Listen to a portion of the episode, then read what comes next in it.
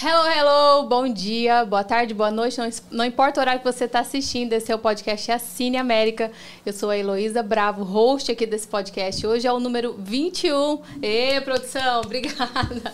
Ó, nós estamos aqui hoje com um casal, gente, tem uma história super interessante.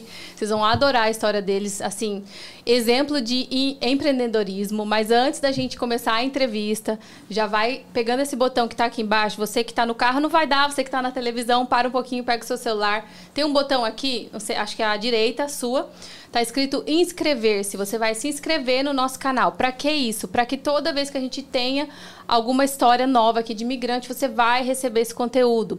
Aí você vai clicar no sininho, que o sininho vai te avisar toda vez que a gente tiver um conteúdo novo, tá? Nossos podcasts são às terças e quintas. A gente traz histórias reais de imigrantes, pessoas que estão sendo elevadas para outro nível, pessoas de sucesso, pessoas que vão contar as suas histórias aqui, as suas felicidades, as suas dificuldades. Então, não deixa de seguir aqui o nosso canal, tá bom? É, deixa o seu comentário, fala da onde você está falando. É muito legal a gente saber que tem pessoal de todo o Brasil, do mundo, né? Já teve gente aqui de Lisboa, né? Em Portugal, já teve gente de vários outros lugares, Austrália. Então deixa aqui no comentário de onde você está falando. Se você está aqui nessa live por causa do Glauco e da Tati, que nós estamos com ele aqui hoje, já fala aqui, ó, oh, sou amigo, sou conhecido, já deixa o comentário aqui, tá? E a gente vai começar. A gente tem uma plataforma, tá, pessoal? assineamerica.com. Se você quer vir para os Estados Unidos, se você quer toda a informação de como morar aqui, entra na nossa plataforma. A plataforma é toda online, ela é estilo um, ah, América, Assine América Flip Netflix, então você vai entrar lá, tem tudo é, divididinho por cards, então tá super legal. A gente tem advogado de imigração, contadores que vai te ajudar né, no seu aluguel, a gente tem pessoas que validam diploma, pessoas que te ajudam a morar aqui a ser dentista, a gente tem uma pluralidade de profissionais dentro da nossa plataforma. A gente cobra R$ 29,90 por mês, então é menos do que aquele cafezinho que você toma lá na esquina, tá? Assina aqui que você vai ter todo tipo de informação informação para você chegar aqui corretamente, não precisar passar por tudo, todos os perrengues que a gente já passou por falta de informação, tá? Nós selecionamos muito bem os profissionais que a gente colocou lá dentro. Lá a gente fala de várias coisas, então assine América e acompanhe o nosso podcast por aqui. Nós queremos agradecer hoje os nossos patrocinadores, Kings Academy USA, que é a escola de empreendedorismo onde você vai aprender várias profissões aqui nos Estados Unidos. Nós tam também queremos agradecer a So Easy Rent a Car, que é a nossa empresa de aluguel de casa. Então, você está vindo para Orlando, está vindo morar ou está vindo passear, precisa alugar um carro, conhece alguém que precisa alugar um carro, So Easy Rent a Car é a sua locadora de carros aqui em Orlando. Vamos começar. Estamos aqui hoje, então, com um casal, tá? Eles são empreendedores, eles têm história também com esporte. Achei super interessante, diferente do que a gente está acostumado a ouvir aqui. Então, eles têm muita história para contar. Nós estamos aqui hoje com a Tati e o Glauco da Fórmula Wallpaper. Sejam bem-vindos. Obrigada pelo convite. Estamos muito felizes né, e ter essa oportunidade de contar a nossa história para vocês. Eu que agradeço o convite. Nós estamos muito felizes em poder estar aqui e contar um pouquinho da, da nossa história. Nós que estamos muito felizes. Então vamos começar. Eu gosto sempre de começar perguntando assim, lá atrás, vocês já vieram para os Estados Unidos antes de morar aqui? Vocês já tinham vindo aqui alguma vez? Já conheciam a América? Como que foi? Eu não. Eu vim e fiquei. eu vim, eu tinha 23 anos, vim para estudar e me apaixonei por o país, né? E falei, não, agora eu não vou sair daqui enquanto eu não falar inglês. Eu vim para ficar só seis meses e desses seis meses já tem 11 anos que eu estou aqui. Aqui na Flórida? É, na Flórida. Legal. E você, Glauco? Então, o sonho da minha vida foi sempre vir morar aqui. Jura? Esse era um, uma coisa que ardia aqui dentro do meu peito desde que, que eu lembro que eu tinha uns, um, acho que uns 12, 13 anos de idade, que eu olhava aquelas revistinhas de intercâmbio, as escolas, e isso sempre mexeu comigo assim eu queria vir para cá eu queria viver aquilo eu queria estu queria estudar aqui né eu via as escolas eu ficava maravilhado com aquilo e eu tinha um negócio muito forte dentro do meu do meu coração então eu vim para cá é, para Califórnia em 2006 2006 2007 eu fiz um intercâmbio de de trabalho eu trabalhei lá numa estação de esqui Esse foi um, um, primeiro momento e depois eu retornei para cá em 2017. ficou ficou um ano no intercâmbio na Califórnia? Fiquei quatro meses. E qual cidade você morava? Eu morei em Mount Shasta, bem no norte da Califórnia. Bem no, no, no nas montanhas, é, né? Quase em divisa, já na divisa com o estado de Oregon. Ah, legal. E, e como que foi essa experiência? Porque daí você não era casado ainda, era mais não. jovem, você foi realmente para trabalhar, porque aqui, pessoal, tem também na Disney, viu? Tem esses intercâmbios também. Se você quer é, vir trabalhar na Disney, né? A gente tem também agência de intercâmbio dentro da plataforma que pode te ajudar. Você pode trabalhar na estação de esqui, né, que o Glauco trabalhou também. Aqui dá para trabalhar, você vem por um período com um visto específico, trabalha no local, aí depois você vai embora ou decide se você quer ajustar o visto. Então, a sua experiência lá foi diferente. Sim, era tudo que eu queria, era ter uma experiência aqui, né? Então, eu, eu aguardei me formar lá na, em administração, formado de administração, com habilitação em comércio exterior, e eu me programei depois da formatura eu vou, eu quero fazer isso. Então, eu procurei várias formas eu vi que o intercâmbio seria a melhor forma para mim no momento, e eu queria era trabalhar. Então, Você já com, falava inglês? Ah, inglês muito básico, né? Inglês lá de escola do de Brasil. Fiz alguns cursos com com um professor particular antes, mas nada assim que. Nada como tá, tá aqui, né? Aí você chegou já levou um choque, então, né? Total, mas assim, a minha cabeça era outra, eu, eu era assim, bem desinibido, eu brincava, eu falava errado, isso uhum. aí que, que me acelerou o processo assim de falar inglês porque eu não tinha medo eu brincava com as pessoas misturava inglês português inventava umas palavras esse é o segredo você sabe né e aí eu, eu consegui me, me adaptar super bem ah legal aí você ficou quatro meses e depois você retornou para cá fiquei quatro meses passei todo o período lá de inverno e aí eu tive que retornar foi uma decisão assim cara, que era o sonho da minha vida, assim, contra, vim contra todo mundo, né? Assim, você tá louco, é, o que, que, você vai fazer lá? E várias piadinhas, você vai limpar banheiro, e eles riam da minha cara. E, cara, mas estava aqui no meu coração, eu tive que lutar contra isso. Não, eu vou fazer isso. E então, assim, eu, eu não, não, me importava em estar aqui, o que, o que fosse fazer, eu, eu só queria estar aqui. Não importava, eu podia limpar banheiro, eu podia fazer o que fosse, eu só tinha que que, que fazer o que, eu, o que eu queria. O importante é começar, não importa de onde você Sim. Porque a vontade era minha, né? Ninguém entendia, todo mundo achava um, um absurdo. Então, uh, eu, eu encontrei algumas formas de ficar aqui. Eu conversei com algumas pessoas. Tinha uma pessoa na época, uma senhora, que eu conheci ela numa escola que eu, que eu fui fazer aula de inglês numa escola lá na Califórnia. É, eu fui procurar escola, consegui aulas para as outras pessoas que estavam lá, de outros países também, Costa Rica, lá na, na estação trabalhando. E eu consegui um curso de inglês gratuito para a gente. Era, a princípio era 200 dólares, mas eles ficaram tão assim contentes de eu ter ido lá e ter procurado que depois no final foi só 10 dólares, né? foi só uma taxa aqui para você, um FII, e vocês vão ter aula de graça. Eu consegui, acho que umas sete, oito pessoas começaram a fazer aula de inglês lá. E essa pessoa me ajudou muito, é, me consegui uma brasileira que tinha lá na escola. Ela me ajudou muito aqui, eu, eu perguntava tudo para ela, ela me, ela me ligava, ela me orientava em tudo. Eu quis ficar aqui já desde aquela época, eu arrumei de tudo para ficar aqui. E é muito louco, são, muito, são muitas coisas, né? E ela me colocou, perguntou se eu jogava futebol, porque ela queria arrumar um jeito de eu ficar aqui. Ela entendeu o, quanto que eu queria. E ela me contactou com um professor da escola, que fazia futebol americano, e perguntou se eu queria fazer um teste. Eu falei, olha, eu nunca joguei isso aqui. Mas você joga futebol? Sim. Jogo futebol, mas futebol americano nunca. Ah, era americano, não futebol era só. Futebol americano, ah. sim. Aí ela assim, mas tem uma posição no futebol americano que se chama o kicker que é o, o, o, cara que chuta a bola. e você só precisa fazer isso. É o cara que inicia o jogo, ou que, que chuta a bola, que, que faz o gol lá no. Então, eu, ela me apresentou para esse professor e ele, ele pegou algumas bolas, me deu uma, uma chuteira e eu fiz alguns.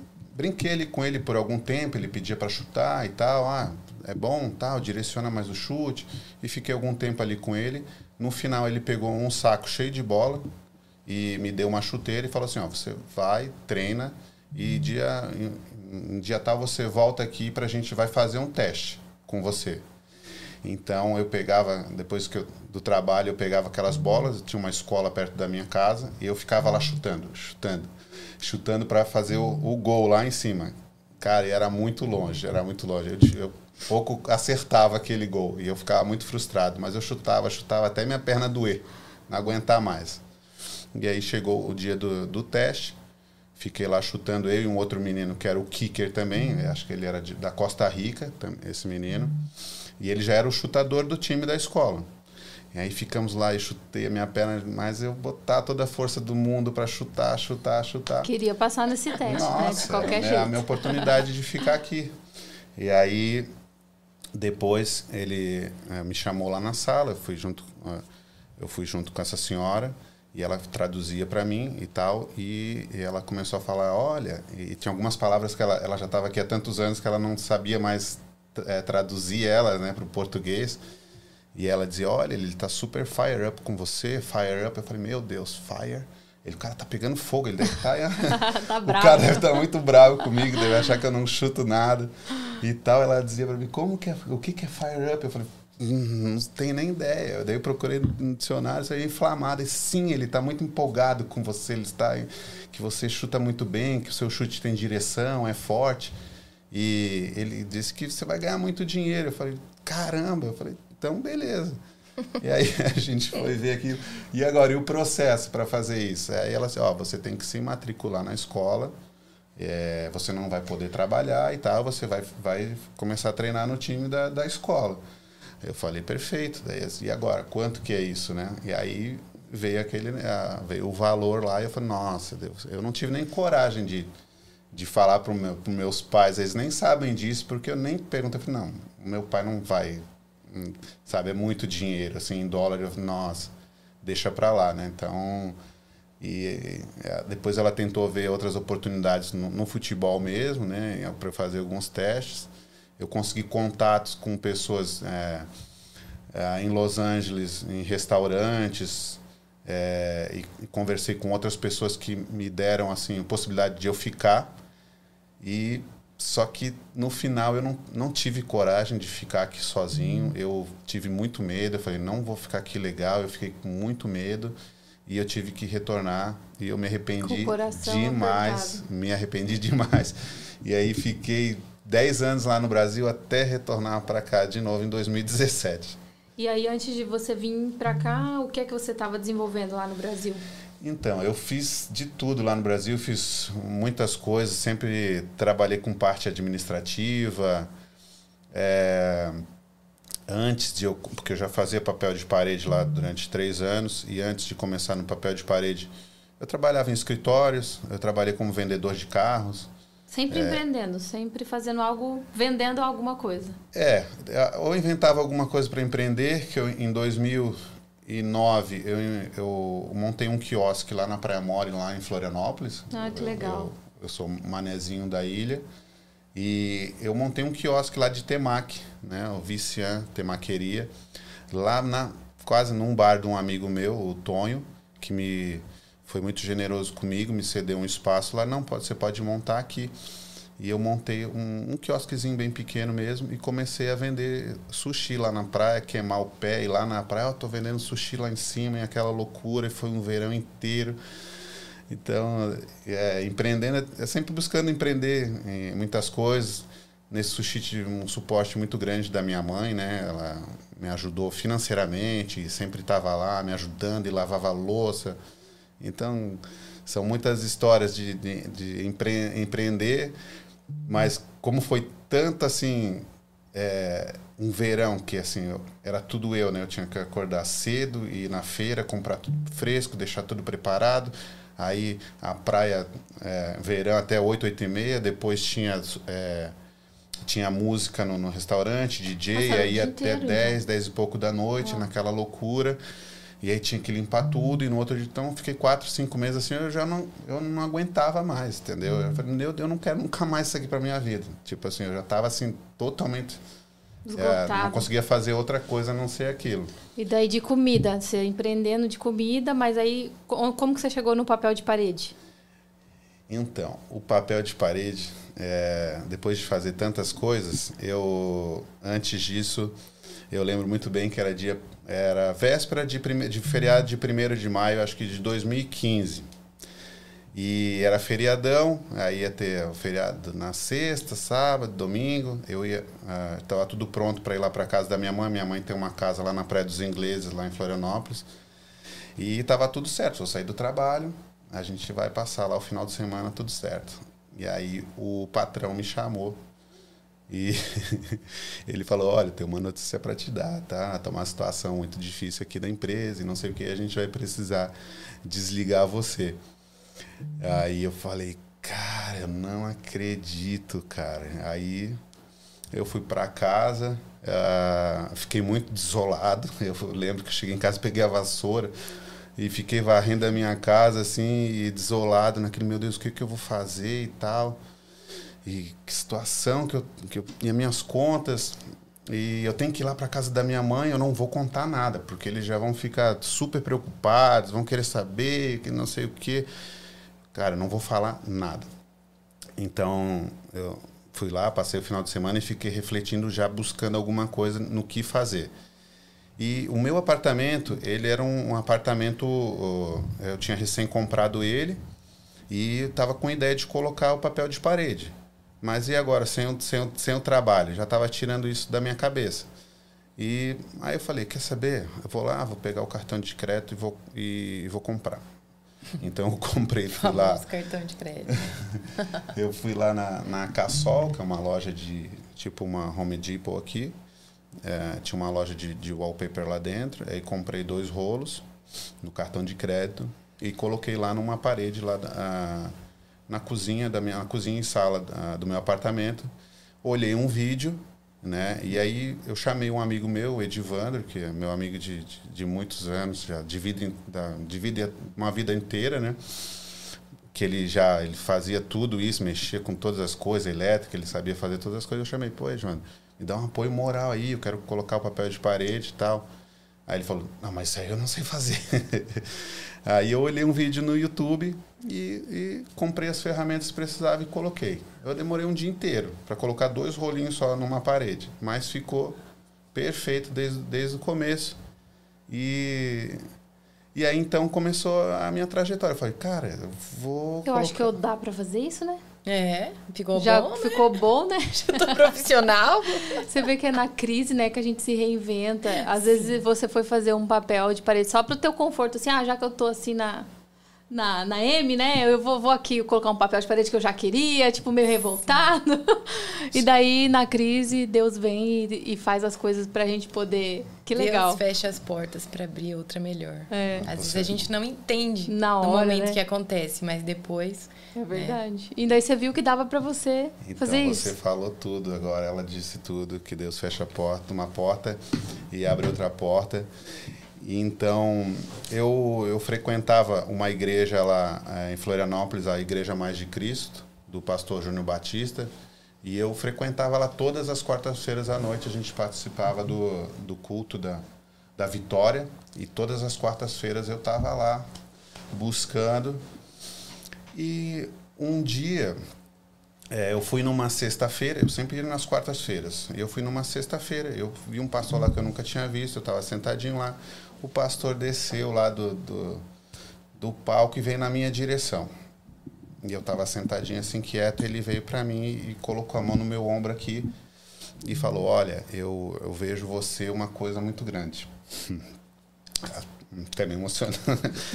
Aí ele falou assim: Olha, eu vejo você tendo habilidade com as mãos, trabalhando com as mãos e tal. E nossa, aquilo ali me emocionou demais. Eu comecei a chorar. Ele falou: Eu vejo sucesso para você e tal, e muitas coisas. O que, que você faz com as mãos? Eu falei: Nossa, eu não faço nada com as mãos. Que revelação, meu Deus. Eu falei: Que mão? Aí assim, nossa, o que, que eu faço? Eu não conseguia pensar em nada. Aí, nossa, eu só chorei, não consegui mais pensar em nada. Ele falou tanta coisa, que eu ia ter sucesso, muito grande, não sei o quê. E daqui a pouco eu já não conseguia assimilar mais nada, porque eu estava tão emocionado, tão chorando, já chorando tanto. E depois ele deu toda a fest... depois daquela profecia ali, ele saiu e eu fiquei sentado e fiquei enxugando as minhas lágrimas, chorando, chorando muito forte. Aí eu fiquei pensando, nossa, que, que, nada a ver esse cara, não sabe nem o que tá falando. Eu olhava para minhas mãos assim, habilidade com as mãos, da onde que ele viu? Que coisa mais absurda. Nem, nem emprego eu tenho. Nem trabalhar eu tô trabalhando. Que, que, que, que, que absurdo. Fiquei revoltado com ele, fiquei muito revoltado. Eu falei, não, não é possível que ele me vê grandes coisas se eu não tô nem trabalhando. Precisando de um emprego aqui, pelo amor de Deus. Eu fiquei muito revoltado com ele. Achou e... que era um falso profeta. Nossa, olha a minha situação aqui, cara. O que, que você está falando? É, aí eu coloquei um anúncio no, na OLX, ó, instalador de papel de parede, e criei uma conta no, no Facebook. É, o nome da minha empresa lá no Brasil era Home Art, é, papéis de parede, e eu coloquei anúncio que fazia instalação. E aí já na primeira semana no OLX, um, um, um cara me contactou, me ligou. Ah, Glauco, tá, você faz papel de parede? Sim, faço. Ah, você já está fazendo isso há muito tempo? Ah, sim, já estou fazendo já há um bom tempo. Não, já... É sempre assim. Tem dois dias. É. Já faço um bom tempo. É, aqui a gente chama de fake it until you make it, né? Exato. né? Porque você vai falando até você realmente está fazendo, né? Lógico. Eu tinha que falar que Tem eu estava fazendo. Tem que pegar a oportunidade, né? Lógico. Uhum. Afinal de contas, eu estava buscando aquilo, né? E era a minha sobrevivência, né? E aí ele me fez várias perguntas. E você tem, já coloca quanto tempo? E eu, não, sim, sim, sim, não. Mas você coloca mesmo? Não, coloco, cara, coloco. e aí ele assim, sabe o que, que é? Que eu, tô, eu vou fazer um trabalho grande e eu preciso de alguém para me ajudar. Então eu preciso de uma pessoa. Você pode fazer isso? Eu falei, posso, claro. E aí é, eu combinei com ele, a gente se encontrou e a gente foi fazer essa instalação dele. Era uma instalação já super difícil, numa, numa subida de uma escada. Ele já me colocou numa escada grande para descer lá. E eu falei, nossa Deus, pelo amor de Deus, o que, que eu estou fazendo aqui? Meu. E a gente fez aquele trabalho o dia inteiro e deu tudo certo. Eu fiz tudo certinho, é, na maior dificuldade, e deu tudo certo ali e tal. E foi assim, a minha primeira é, depois de lá de casa foi a minha a primeira ali. Eu fiquei muito empolgado, ganhei muito pouco para fazer aquilo ali, mas foi uma experiência incrível. E, e aí... É, você não sabia nem precificar, né? Não, nada, nada. Eu vi com, com um outro anúncio que tinha ali, tinha, ah, cobra tanto por, por rolo. Eu fui me informando, né? E na minha conta de, de Facebook que eu criei, e comecei a colocar alguns posts. E aí eu descobri que ele trabalhava com a mulher dele e a mulher dele vendia o papel. Aí eu comecei a fazer contato com ela. Oh, eu tenho uns orçamentos, tal. Você pode ir comigo e você vende o papel, eu vou fazer a instalação. Eu, eu, você me dá uma porcentagem. Não, tudo bem. Então ela começou a ir comigo em alguns orçamentos. E aí depois eu descobri onde ela comprava também os papéis e aí me cadastrei lá, fiz uma fiz um meu um MEI, né? E, e, comecei a comprar direto deles, aí descobri outros fornecedores também e comecei a fornecer o material. E, e aí eu, eu criei um anúncio no Facebook. Eu criava anúncios e eu fazia posts e nada, e nada. Né? Papel de parede, papel de parede, papel de parede. E não dava certo. E eu tentei várias formas de, de fazer, é, que hoje é né, o tráfego pago e essas, é, é, os anúncios né, de Instagram e Facebook. No meu tempo eu só fazia no Facebook. E de tanto mexer, um dia eu fiz um anúncio que aí explodiu. Aí aquilo ali deu muito certo. Meu telefone não parava, foi uma coisa louca, assim. É de Deus mesmo, né? Na situação que eu tava. Uhum.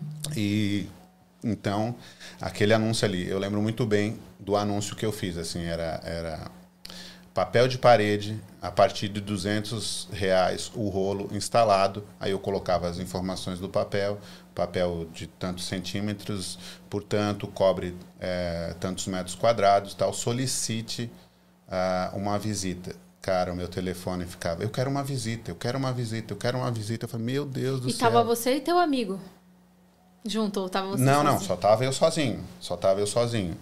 E aí começou a bombar, assim. Aí eu chamei um senhorzinho lá que trabalhou comigo, né, onde eu fui demitido. É, ele também foi demitido e eu chamei ele para trabalhar comigo. É, ele tinha quase 80 anos, o senhorzinho. Uou! É, e ele era muito, muita disposição, muito legal. O seu Antônio né, me ajudou muito também. Várias pessoas passaram no meu, no meu caminho com, com wallpaper. Depois eu, eu, o meu primo veio trabalhar comigo, o Leandro. É, muitas pessoas. E o nome você já botou desde o começo ou surgiu depois? Não, desde o começo. Já era Home Art. Home Art. É, Legal. papéis de parede. E, e aí eu comecei com esses anúncios aí, cara. É, eu sei que eu saí de lá, eu tinha 15 mil é, segui, né, seguidores, né, amigos Aham. no Facebook de forma orgânica. Então eu comecei a fazer muito trabalho. A muito indicação, né? A pessoa vai indicando uma para muito outra. trabalho. né? E aí eu comecei a ver, eu comecei a conhecer aquele negócio ali, falando, nossa, esse negócio aqui dá certo, as pessoas estão interessadas, assim. E, e aí eu comecei a colocar esse anúncio em outras cidades, e eu, comecei, eu colocava e eu ia atender lá as outras cidades. E eu comecei a atender cidades vizinhas, Balneário Camboriú, Itajaí, é, toda a grande Florianópolis, e trabalhava demais, assim, a gente... é, tinha dias que a gente tinha cinco, seis visitas para fazer e depois já estava com uma, uma equipe. Tinha o meu filho trabalhava comigo, o Ian, é, e eu tinha mais três pessoas. Também um desses era o meu amigo Edivandro, que, que eu chamei ele para me ajudar, ela me dar um apoio moral. Trabalhou comigo também. Depois o Luciano, o Demétrio. Eu comprei mais um carro, tava assim. Da minha, comprei mais um carro para eles trabalharem, então assim o negócio estava fluindo muito bem. É. E, e nesse tempo, onde que ficou o sonho de morar nos Estados Unidos? Tinha adormecido ou você ainda tinha esse... Sempre, sempre estava aqui, nunca adormecido. Tipo assim, é, o- a- tava tudo muito bem, a empresa estava muito bem estruturada. É, eu no começo eu queria era fazer 500 reais, queria fazer mil reais para me, me sustentar, era só uma coisa que eu via na minha cabeça. E depois eu falava, mas como é que eu preciso para fazer dois mil? E eu colocava o número, eu tenho que vender tanto de papel, tantas instalações, beleza, dois mil. Eu achava que, nossa, mas é muito, né? Vai dar, será? E tal. Daí depois foi 4 mil, tá, não, e atingia. E eu colocava no papel 10 mil, eu preciso fazer tantas instalações. Batia 10 mil, 15, 20, e chegou num momento que a gente fez 50 mil reais em papel de parede. Uau! É, é, é muito... Mas no, no Brasil, diferente daqui, é, você tem gasto com um funcionário ou você Sim. contratava freelance. Porque você tem que ter uma pessoa de confiança também, né? Que sabe fazer. Aí você tem que ter, você tem que pagar, né? CLT. Sim. Então, ou, aqui você vê a diferença, né? Aqui você pega algum freelance, alguma coisa, você tem uma pessoa fixa que você paga ali por dia ou por semana. Mas no Brasil é diferente, né? O empresário sofre nessa parte porque você tem uma pessoa ali que você tem que estar fixa e você não pode mandar embora porque é dinheiro, não sei o quê. Como que foi essa Muito. parte, assim? Porque eu, a vida do empresário no Brasil não é fácil. É, então, eles eram meus amigos, né? E, tipo, eu, eu pagava eles semanal. Eu pagava eles como aqui. Aham. E Não eram registrados, né? não Era um era- contrato. Não eram registrados, né? Era só assim... Era um contrato, freelance. É, exatamente. E, e assim, é, é como eu te falei, a gente chegou a ter um faturamento de 50 mil reais no mês, assim, era absurdo, somente com papel de parede. Então, por Uau, isso que que, legal. que é e, e que, eu, que eu te falo, né? E aí, um, um belo dia, depois de muito tempo, eu já tô lá, eu na parede, assim, colocando papel e raspando, e raspando, e raspando. Daí eu parei ali, fiquei olhando para minha mão. E eu, cara, não é possível. Eu lembrei do pastor, Lembrou da né? profecia. Eu falei, habilidade as mas eu, daí eu parei tudo, desci da escada, comecei a chorar. Falei, não acredito. Que loucura, que loucura. Então, assim, é, é muita mão de Deus mesmo, assim, É. foi.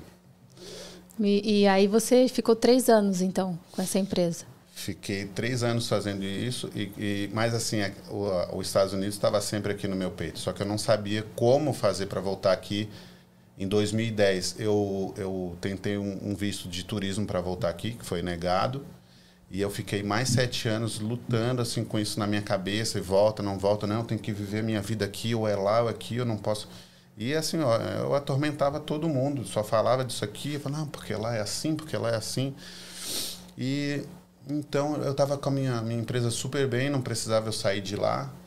E eu falei, e eu vendo a situação do Brasil, assim, eu a, a questão de, de- quando eu vi assim a questão de, de, de justiça, assim, de como estava sendo tratado, eu falei, mano, eu não posso mais ficar aqui, tipo assim, que justiça é essa, assim, eu, cara.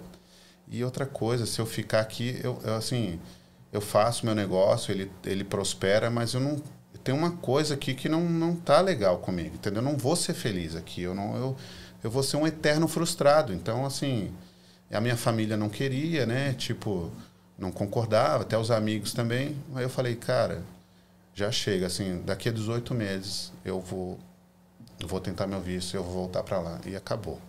E foi um planejamento, coloquei toda semana, pagava eles e eu tinha uma conta para fazer essa a minha poupança para vir para cá. E eu fiz isso 18 meses. E eu fui tirar meu visto. E chegou lá, foi muito fácil, foi muito rápido. Da segunda vez. A segunda vez. Que você tinha tido visto J1, né? Que você falou que era de trabalho lá, uhum. quando você vi, morou na Califórnia. Sim. Depois tentou de turista e negaram. E depois você vê que não tem critério, né? Tava conversando com uma amiga ontem que o visto da mãe dela foi negado. E a mãe dela tava toda chateada, não sei o quê. Daí eu falo assim, fala para ela que não tem critério. Pode ser que daqui seis meses ela tenta e não façam nenhuma pergunta assim, ah, tá bom e tchau. Aí pode ser que você pega uma outra pessoa que vai, né, encrencar. Ou eles também têm cotas, né? Sim. Cotas lá para te negar o visto. Então você pode ser o premiado da vez que vai pegar um é, visto. É, dizem que no começo do mês é melhor, porque no final do mês eles já estão tendo que negar, mas eu não é, não tem critério. Não tem critério. Não tem critério. Aí pessoas... é... São muitas histórias, né? Se é... você for escutar, tem cada, cada um tem uma, uma Eu acho que é do humor de cada um. Eu acho que é, um. é da cota, é do humor, é, da pessoa que você pega, porque às vezes fala assim, ah, eu não tenho como comprovar renda e tal. Aí é aprovado. É. Aí vai uma família lá, cinco pessoas, próspera, rica, não sei o quê. E é renegado. Aí é negado. Então não tem, não tem Ou um eles falam né? assim, quando eu ia tirar, tipo assim, ah, você vai tirar onde? Assim, ah, vou tirar em Porto Alegre. Assim, Nossa, mas em Porto Alegre só estão negando. Assim, Pelo amor de Deus, que só estão negando. É. é. como assim só nega, o outro só aceita? Eu não, eu não concordava com aquilo. De né? tudo isso que você vem contando até agora, eu percebi uma coisa. É, muitas vozes vão tentar nos parar. Sim. Muitas sim. vozes. E às vezes vozes de pessoas que nos amam porque não nos querem ver sofrer. Então, sua família, os teus amigos, né, falando o pessoal do visto, ah, Porto Alegre. Então, gente, pare de escutar as vozes, segue o seu objetivo. Se você tem um propósito, Sim. você só vai. Sim. Esquece o que está à sua volta, porque se a gente não sabe para onde a gente está indo, qualquer lugar serve. Exatamente. E qualquer coisa vai te parar. Uhum. Então é muito importante essa sua resiliência uhum. e também persistência no que você queria. Porque senão você ia escutar tua mãe, teu pai, teus amigos, as pessoas trabalhavam com você e você ia desistir na primeira vez que te falasse, ah, Porto Alegre, você ia ficar. Aconteceu comigo muitas vezes aqui. Muitas pessoas me pararam porque eu não sabia o meu propósito. Uhum. Aí a gente vai mudando o mindset, o Deus vai transformando a gente. Mas se você não sabe o que você quer, para onde você quer ir, qualquer rota serve. Sim. Né? Quando a gente coloca lá no GPS para onde você quer ir, aí você tem que colocar a sua localização atual, senão você, ele não vai te levar a lugar nenhum. Então você tem que saber onde você está, onde você quer chegar e não escutar as vozes que estão né, te falando. E aí você foi, tirou, deu certo Sim, é, o, meu, o meu pai, tipo, ele é funcionário público, né? Então, assim, ele tem uma, ele tem, ele tem uma outra visão e ele acha assim, ah, não tem, assim, ele não via necessidade, né? Eu entendo ele perfeitamente. Ele disse, ah, mas tá, como é, por que, que ele vai, né? Se tá tudo bem aqui, né? Não tem por que ele. Mas, cara, é um negócio que estava aqui no meu peito a vida inteira. Eu tinha que resolver aquilo. Como eu te falo, eu ia ser um frustrado da minha vida. Então, só o fato de eu estar aqui, eu já realizei o grande sonho da, da minha vida, né? E então é realmente é lidar com as porque assim não tem quase ninguém é, incentiva você, né?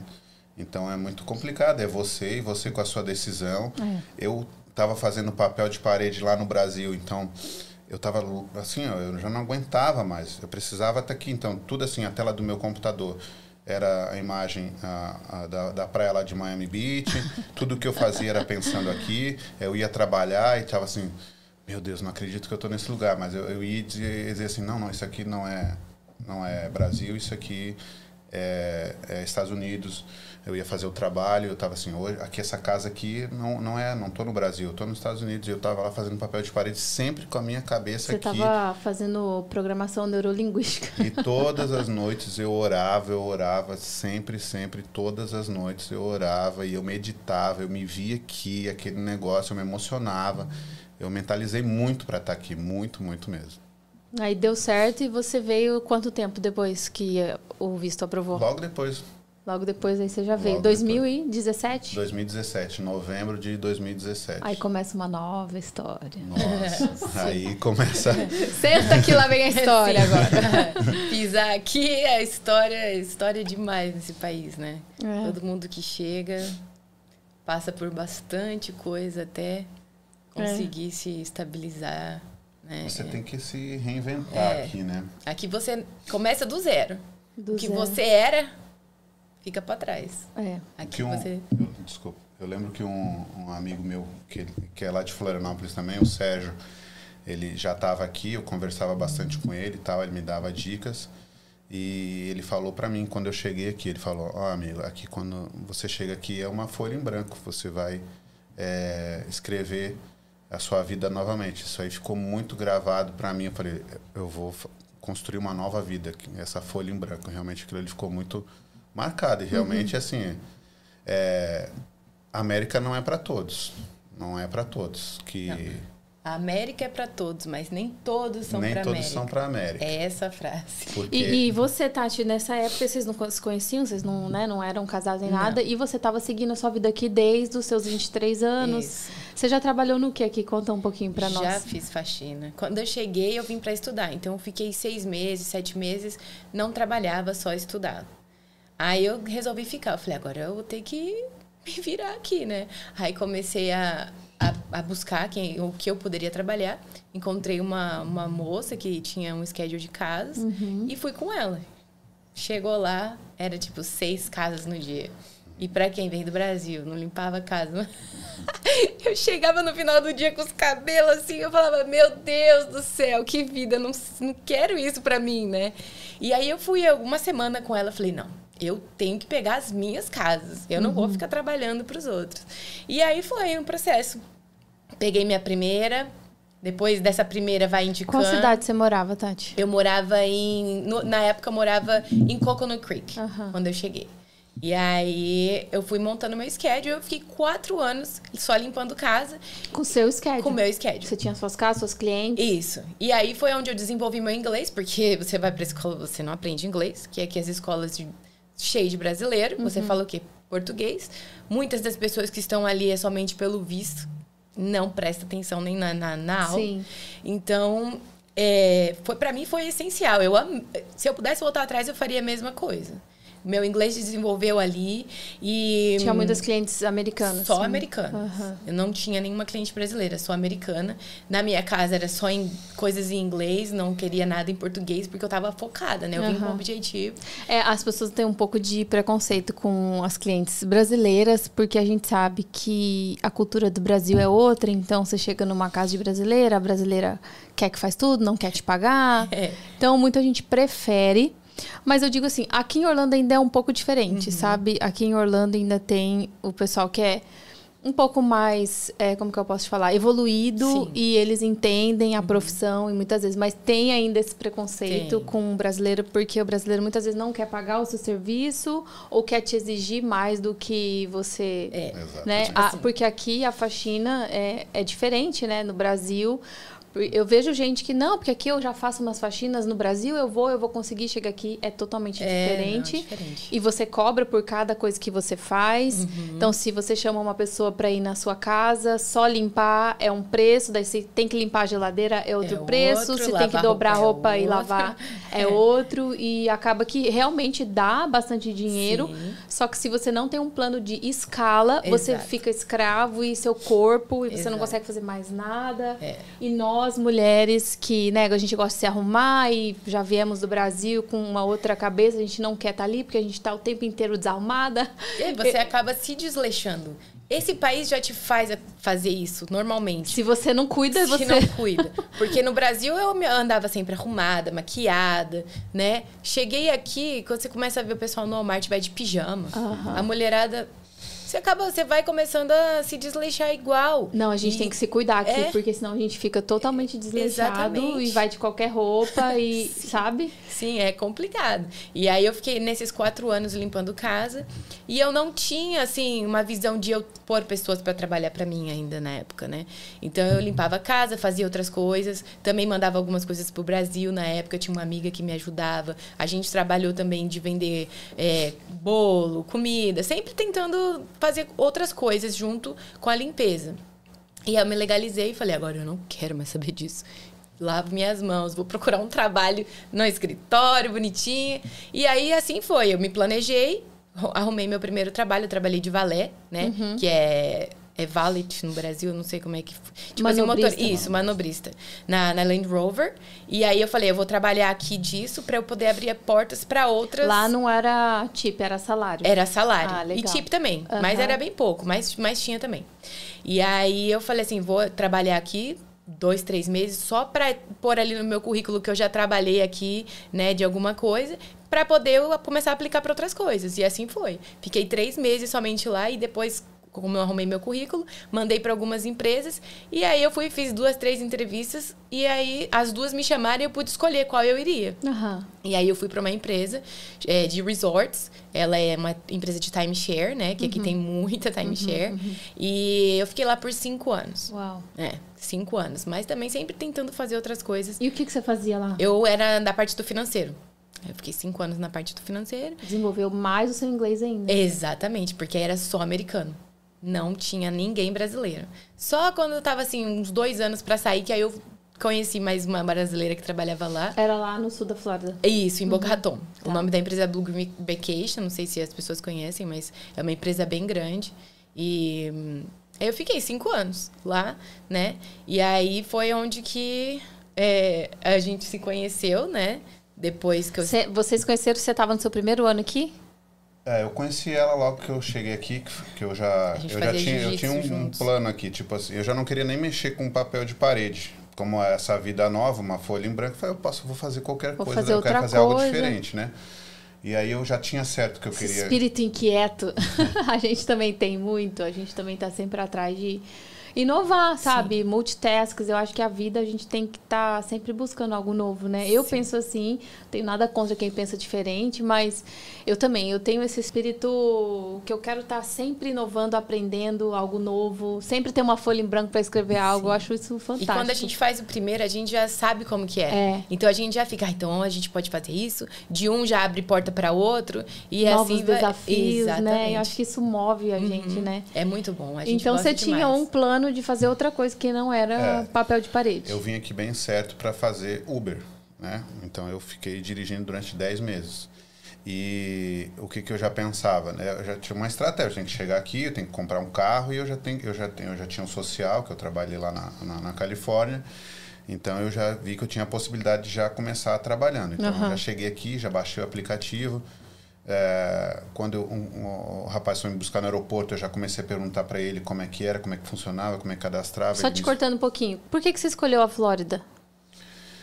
Então, na verdade, eu escolhi Orlando.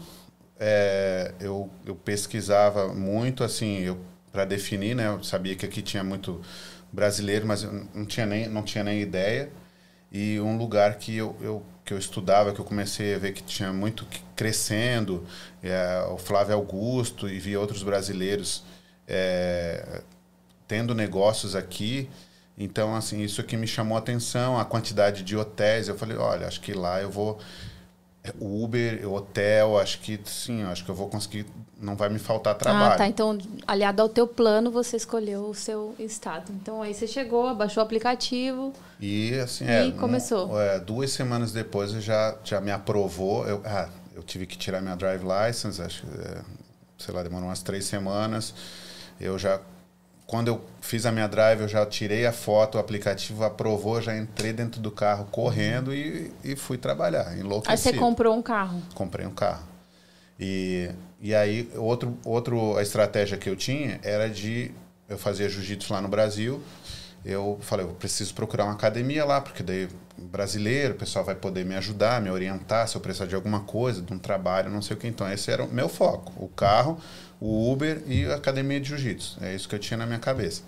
E aí logo eu já cheguei assim nas primeiras semanas eu já encontrei a academia de jiu-jitsu lá em, em Deerfield e aí eu já conheci logo ela lá. É, mas cada um tinha, tinha, uma, tinha uma situação é. de vida diferente Sim. e tal. A gente viveu a nossa vida. Só e treinava junto. Só se conhecia. Treinava. É. A gente não era nem amigo, assim, né? É, né? conver, assim, conversava lá na cara, oh, tudo bem e tal. E, assim, normal, como todo mundo conversava com ela, né? Uhum. E é um lugar assim, assim, todo mundo se respeita, né? Sim. E tal, assim. E a gente não tinha. Como cada um tinha sua vida, assim, né? Então, é, tempos depois, dois anos depois, é que é, realmente a gente se. Ela ficou sem treinar um tempo. E acho que dois anos depois a gente se reencontrou, assim, numa, numa situação nova. E aí a gente começou a... A nossa história. A nossa história. Dois anos depois? Sim. É. Vocês assim, só, só, se conheciam? Se conhecia, é, treinava, a gente treinava, treinava junto. Ah, eu adoro história de amor. É. e aí, né, a gente tinha nossas vidas. Né? Sim. Né? E você morava com quem nessa época? Eu tava morando com uma amiga. Tá. Era é. sua roommate. Uhum. uhum. E aí a gente saiu, né? a gente saiu, então. foi para uma festa brasileira que tem lá, né? Todo ano tem. A Qual festa, festa? É aquele festival brasileiro. Ah, que sei. Tem, Brazilian, sabe? Uh, Brazilian Festival. Festival. Uhum. E aí é começou, forte, a gente saiu. A gente começou, a gente foi na loja comprar roupa junto, é, não uhum. sei o quê. Ficamos gente... nessa festa, eu, ele e o nosso professor de jiu-jitsu, né, na, na época. O pessoal lá da academia. O pessoal da academia. E aí ficamos né, o dia inteiro ali. Depois eles foram me buscar em casa de novo pra gente sair à noite. Começaram a ter uma intimidade maior. A, é, ele já deu a entender que eu falei, não, a gente deve fazer jiu-jitsu juntos, não pode, porque depois é ruim, né? É, Sim, ela, daí treino. Ela treino. não, ela não, nesse, não nesse, nesse, primeiro momento ela não, é, ela não me, ela não me é, quis, ela falou da, do treino. É, falei, falou, ah, depois é. fica todo mundo falando, é, não sei o que. Ela falou isso pra mim, eu falei, putz, tá tudo bem. É porque daí você Mas... pensa, ah, se não der certo, é, daí? Daí climão, vai ficar um clima Mas no dia e tal. seguinte ela se arrependeu. se arrependeu. Acontece. Um lindo desse, galã, né? Aí as meninas ficaram, nossa, é bobo, ele é tão bonito. Eu falei, ah, quem sabe oh, então, gente. né? Aí passou, né? Tipo assim, mas aí eu não falei nada, ele também me respeitou super que eu isso que me, me apaixonou nele que ele é muito res, respeitador porque se fosse outro homem ia continuar ali né? né é e aí passou aí mas aí vocês continuaram treinando Sim. continuamos aí depois tipo é, nós nos afastamos você de pode novo, falar né? o nome da academia ficou, sim Elite, é Force. Elite Force ah legal e ela, fica ela ficou sem Lighthouse um período, Point. Ela ficou um período sem treinar. É, de novo. E quando ela retornou a treinar, aí já, já estávamos em outra situação é, já tinha passado um ano? É. Nem sei, é, quase. quase um ano é. assim, a gente Depois começou... da primeira investida já tinha é. passado um ano. É. Aí, é tipo assim, pra mim, né, não vou nem... Nossa, aí a gente começou a conversar de novo, e a gente, ah, vamos, aí, vamos na igreja. É, aí eu fui atrás dele, né? Ia ter o churrasco do jiu-jitsu, eu falei, hum, eu vou, vai que ele tá lá. Uhum. Eu via que ela tava querendo. Aí ele não tava, eu cheguei lá, eu liguei, eu falei, ah, você tá aqui? Não, eu falei, ah, mas vem pra cá, porque você, assim, é o que eu tenho mais intimidade, vem, vem pra cá. Aí ele foi, eu falei, ah, então tá bom, né? Eu tava quase dormindo, ela me ligou, vem pra cá, é, que não, você não vai vir, não. Aí eu fui no churrasco na casa do, de uns amigos, aí eu falei, não acredito que eu vou sair daqui. Aí eu saí, fui Você lá. também já tava sem esperança? Ou não? Você é, acho tinha... que depois que eu liguei pra ele, né? Talvez. Ah, então, Uma na... coisa tem. Então, na verdade, o que acontece? É, esses dois anos que, eu, que até a gente se encontrar, eu, eu falo que foi o meu deserto porque foi um ano muito difícil para mim. Eu cheguei aqui e, assim, eu me vi muito sozinho aqui. Isso aqui Você é... alugou um quarto? Aluguei um quarto, depois um estúdio, depois voltei Quem é um... solteiro, né? Homem, não tem por que alugar uma casa, né? É. Depois voltei para um quarto.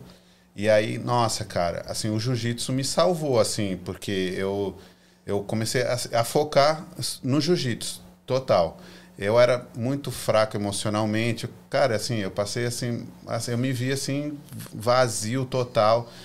É, uma solidão enorme, uma depressão, é, muita coisa assim, né, tipo, para resolver na minha cabeça. E eu me entregava todo no jiu-jitsu. Eu só queria lutar jiu-jitsu, eu só queria saber de jiu-jitsu. Ele competiu, eu competi, né, também. Sim, comecei a, a competir, né? É, e tipo assim, eu só queria fazer aquilo. Eu achei que eu, eu, só queria fazer aquilo ali. Eu só queria treinar, eu só queria era competir. Era o teu escape.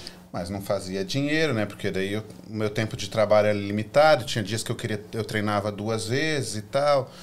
E mas assim, o jiu-jitsu foi muito importante, né? Assim, de ter encontrado ela e de ter assim me fortalecido, né? De ter feito amizades lá dentro também, né? Isso você estava no Uber. Eu tava no Uber. E como que é a experiência? Porque muita gente reclama do Uber, fala que, né, é muito cansativo e não dá dinheiro. Como foi a sua experiência? Cada um tem uma história diferente. Então, eu é, é, para mim, tudo era novidade. Então, para mim, era sensacional. Era sensacional. Cada corrida, para mim, era uma loucura. Eu já tinha acelerado, eu queria pegar corrida enlouquecido. Então, todo lugar que eu passava era um lugar diferente. Uau, uau. E muita gente diferente também, línguas diferentes, né? Sim, eu queria. Era, eu, o, meu, o, meu, o meu negócio era querer conhecer a cidade. Então, assim, eu, eu conheci, assim, em 10 meses, eu conheci lá o sul da Flórida, porque eu dirigia direto, de dia e de noite. É, só podia dirigir no, no, máximo 14 horas. Às vezes eu só parava de dirigir quando o aplicativo não, não permitia mais que eu, que eu, que eu, dirigisse.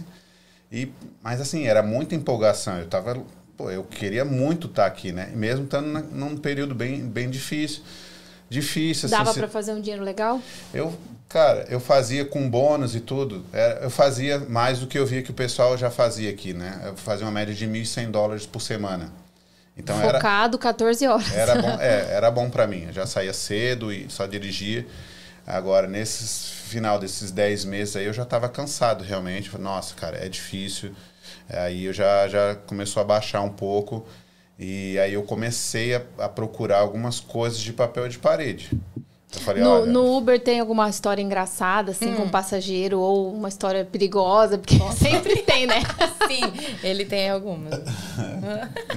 Conta aí, meu. você lembra isso? São tantas da que a mulher tava...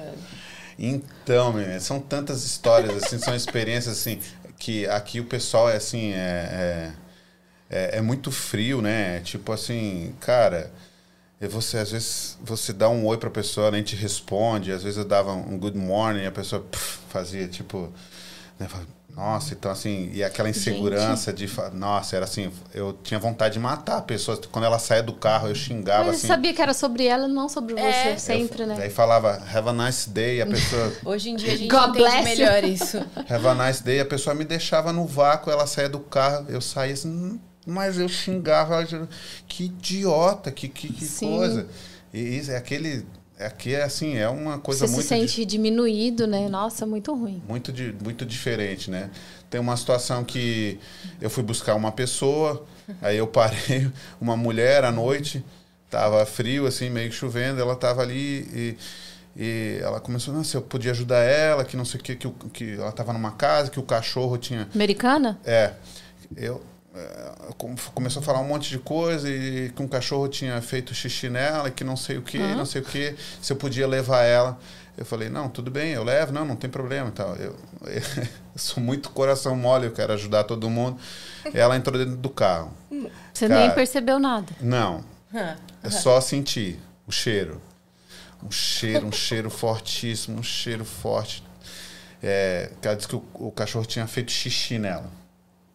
Mas o cheiro não era só de xixi, então, e tava frio e chovendo, eu abri um pouquinho a janela e eu fui dirigindo só assim, meu Deus do céu, que cheiro insuportável. Aí tal. Ela fez cocô no seu carro. É. Fez. Aí Tava eu... muito louca, drogada ela já estava ali, ela precisava ir embora, né? Ou ela teve tinha... algum piriri no meio da rua e coitada. Eu me tive compaixão por ela, porque eu sofro muito disso, assim. Mas, gente, eu vou te falar, eu não sei a situação dessa mulher, mas quando a gente morava em Miami, era cada gente louca. É. Sim, cada... é porque, louco. assim, muita gente vem do norte ou de outros estados achando que Miami é terra de ninguém, né? Então, uhum. lá tem um povo que é. Eu peguei de tudo é dentro droga, do meu carro. de tudo, de tudo. Trabalhei muito em Miami, Miami Beach. Eu peguei de tudo que você pode imaginar dentro do meu carro. Passei muitas situações. E essa mulher, depois que eu deixei ela e tal, eu falei, nossa, que, que cheiro, ela saiu. E aí eu fui fazer a volta com o carro. E aí eu, eu tive que retornar à rua. E quando eu retornei, eu, eu vi ela de trás, de, peguei ela por, é, caminhando de costa. Daí quando eu olhei, ela tava toda suja. Eu falei, nossa, não acredito que essa mulher fez cocô dentro do meu carro. Aí, é, aí acabou o dia, né?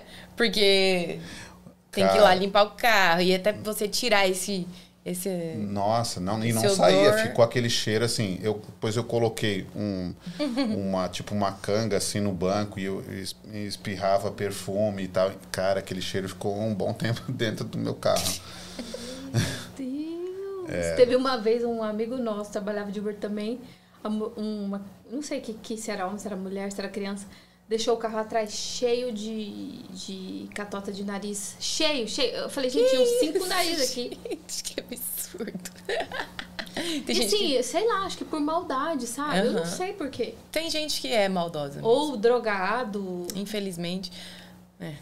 O, É complicado. o trânsito, aqui, aqui não, né? Mas lá embaixo é mais louco do que não, aqui, né? aqui, lá embaixo é. é. Eles colocam o carro em cima de você, então assim. Buzina. É, então eu tive algumas tretas assim no trânsito, assim, e com mulheres. As mulheres aqui também, elas são. Elas são. Pra frente. Elas são, Brava, são né? bravas, elas são fortes. Porque elas sabem as leis e tudo, né? Nossa. Confiam, É. sei lá. E eu sempre. Cara, que se, se uma mulher vir pra cima de você aqui, perigo. você tem que brigar igual igual homem, porque essas mulheres são muito fortes, né? Essas americanas, assim, são brutas, né? Nossa. É, aqui tem Uma que vez- pianinho. A É. gente tem cada história também lá do restaurante. Uma, Nossa. uma vez, no, é, não, eu não, não lembro direito, estava num sinal, aí saí, a mulher veio buzinando e me xingando e passou do meu lado. E aí eu ri pra ela e fiz um dedo pra ela, né? Aí, cara, aí eu já ia fazer logo o retorno ali na frente. Ela pegou o carro e ela atravessou na minha frente, parou bem no, no return. E eu fiquei de frente, ela com a janela dela na minha frente, com o carro atravessado, assim, ela me bloqueou. Que Cara, loucura, ela me xingava lá dentro, ela falava. Aí eu falei, hã? Aí eu falei, quer saber? Vou xingar ela também. Eu xingava ela, fazia bem. ela olhava pra mim assim. What? Aí eu falei, meu Deus do céu, não sai de dentro do carro, não sai de dentro do carro. Eu falei, meu Deus, se essa mulher sai de dentro do carro. Ela, nossa, ela, se ela chutar meu carro, alguma coisa aqui, cara, eu não saí de dentro do carro. Ela ficou me xingando. Eu falei, meu Deus, se ela sair de dentro do carro aqui, cara. Você vê, uma vir- coisa leva a outra. Hoje em dia, tipo, nem pra que fazer isso, né? Não, não, total. Mostrar dedo também. Hoje em dia a gente tem outra cabeça, né? Pra quê? Mas é que também, na hora do estresse, você já tá o dia inteiro dirigindo, aí vem alguém te. Porque o trânsito ele já te estressa naturalmente, né? Sim. Aí você tá o dia inteiro dirigindo, tem hora que a gente é meio humano, né, É. nessa parte, mas aí depois você se arrepende. fala, Sim. É, eu não me Porque você fala o que, que essa pessoa tá passando, né? Aham, é sempre sobre a pessoa, É. nunca é sobre nós, Sim. né? Então é difícil a gente discernir no É. momento que a gente tá no estresse ali, né? Mas eu não faço mais isso. Eu falo, Nossa, se ela sair dentro do carro, o que, que eu é vou um fazer? perigo Ah, você é, mexer com alguém no é, trânsito é. hoje em dia. E aqui é. todo mundo anda com arma. Todo mundo assim, anda sabe? armado com a arma dentro do carro. Eu falo, no Brasil eu era uma Tatiane, aqui eu sou outra. Aham. Bem calminha. É, é, aqui Uhum. pessoal. Eu era bem do barulho lá. Aqui eu falo que eu sou completamente diferente. É isso que eu falo. Os Estados Unidos transforma a gente. Né? Transforma a gente. E pra, pra, pra mim foi pra melhor, né? Uhum. Então. É, tem que tomar muito cuidado. É. E aí você, ele tá, você tava fazendo Uber, você trabalhava na empresa, Sim. daí tá, vocês começaram a se conhecer melhor, Isso. então. E aí foi tudo uma loucura. Aí nesse churrasco eu falei pra ele, falei, ah, eu tô indo pra Chicago, não tem ninguém pra ir comigo, sabe? Tava passe- indo passear. É, eu já tava com tudo comprado, hotel pago, passei e tudo. Eu falei, ah. Você ia sozinha. É, aí eu falei, ah, tô indo. Eu comentei que eu ia pra Chicago. Ele, é, nunca fui pra Chicago. Eu falei, ah, Já deu a deixa. quiser Ela ir. não comentou, ela me convidou Não, pra ir eu com ela. comentei. Ela aí ele convidou. falou assim, eu falei, se você quiser ir comigo, né? Ele falou, ah, eu vou olhar minha agenda e te Ah, falo. ainda deu um de difícil. Aí eu falei, ah, tá bom. Aí acho que no dois dias, um, dois dias depois, ele me ligou, ó, minha agenda tá, tá aberta, me manda aí qual é o seu voo que eu vou comprar a passagem. Eu falei, ah, tá bom. Aí eu falei, meu Deus do céu. Que que eu fiz, que né? me- que- onde que, que eu arrumei agora? Ele vai mesmo. E aí foi assim, né? Nós fomos juntos pra viagem como amigos, assim, legal. é. Foi né, muito legal. amigos, ficantes mais ou menos, não sabia, né, que ele também é, é o que eu te falo, bem respeitoso e tal. Uhum. É, E- o que acon- é, E, né, e, tipo assim, isso daí foi antes do Natal, né? Foi, foi E mesmo. aí, quando foi no, tipo, dia 1 de janeiro, daí ele me chamou pra ir, pra ele fazer um almoço pra mim, eu fui. O que acontece? Vou chegar nessa parte aí. É, é, depois desse período aí, um pouco antes de a gente se encontrar, o que acontece? Eu passei esse momento é, todo difícil aqui e lá no Brasil eu ia na igreja toda quarta-feira. E aqui, tipo assim, eu esqueci, menina. Tava vivendo o meu sonho, né? Tipo assim, esqueci. A principal parte, você esqueceu. Esqueci de quem me trouxe aqui. E aí, um belo dia, uma, uma, uma amiga convidou para ir numa igreja. E eu sempre queria ir numa igreja americana que sonhava em ver aqueles, aquele Louvores coral, lindos, aquele né? não sei o quê. E tava dois anos aqui e nunca tinha pisado em uma igreja. Então, essa menina me convidou para ir lá na igreja. Foi na, foi na Calvary. É, na Calvary de, de Fort Lauderdale, né? é. E aí olhei aquela igreja grandona, cheguei, fui entrando lá, muito legal e muito grande e o, e o louvor estava acontecendo lá, estava bem baixinho, né? Porque a gente estava longe, a igreja é muito grande, a gente veio caminhando. E aquele louvor baixinho aí começou já um negócio aqui no, no meu peito, né? E você estava sofrendo com o seu isolamento, com o seu deserto, Sim, né? Sim, total, total. E, então isso é um Eu ponto... ainda não tinha aparecido na vida dele. É. Já pra tinha ler. aparecido. Não.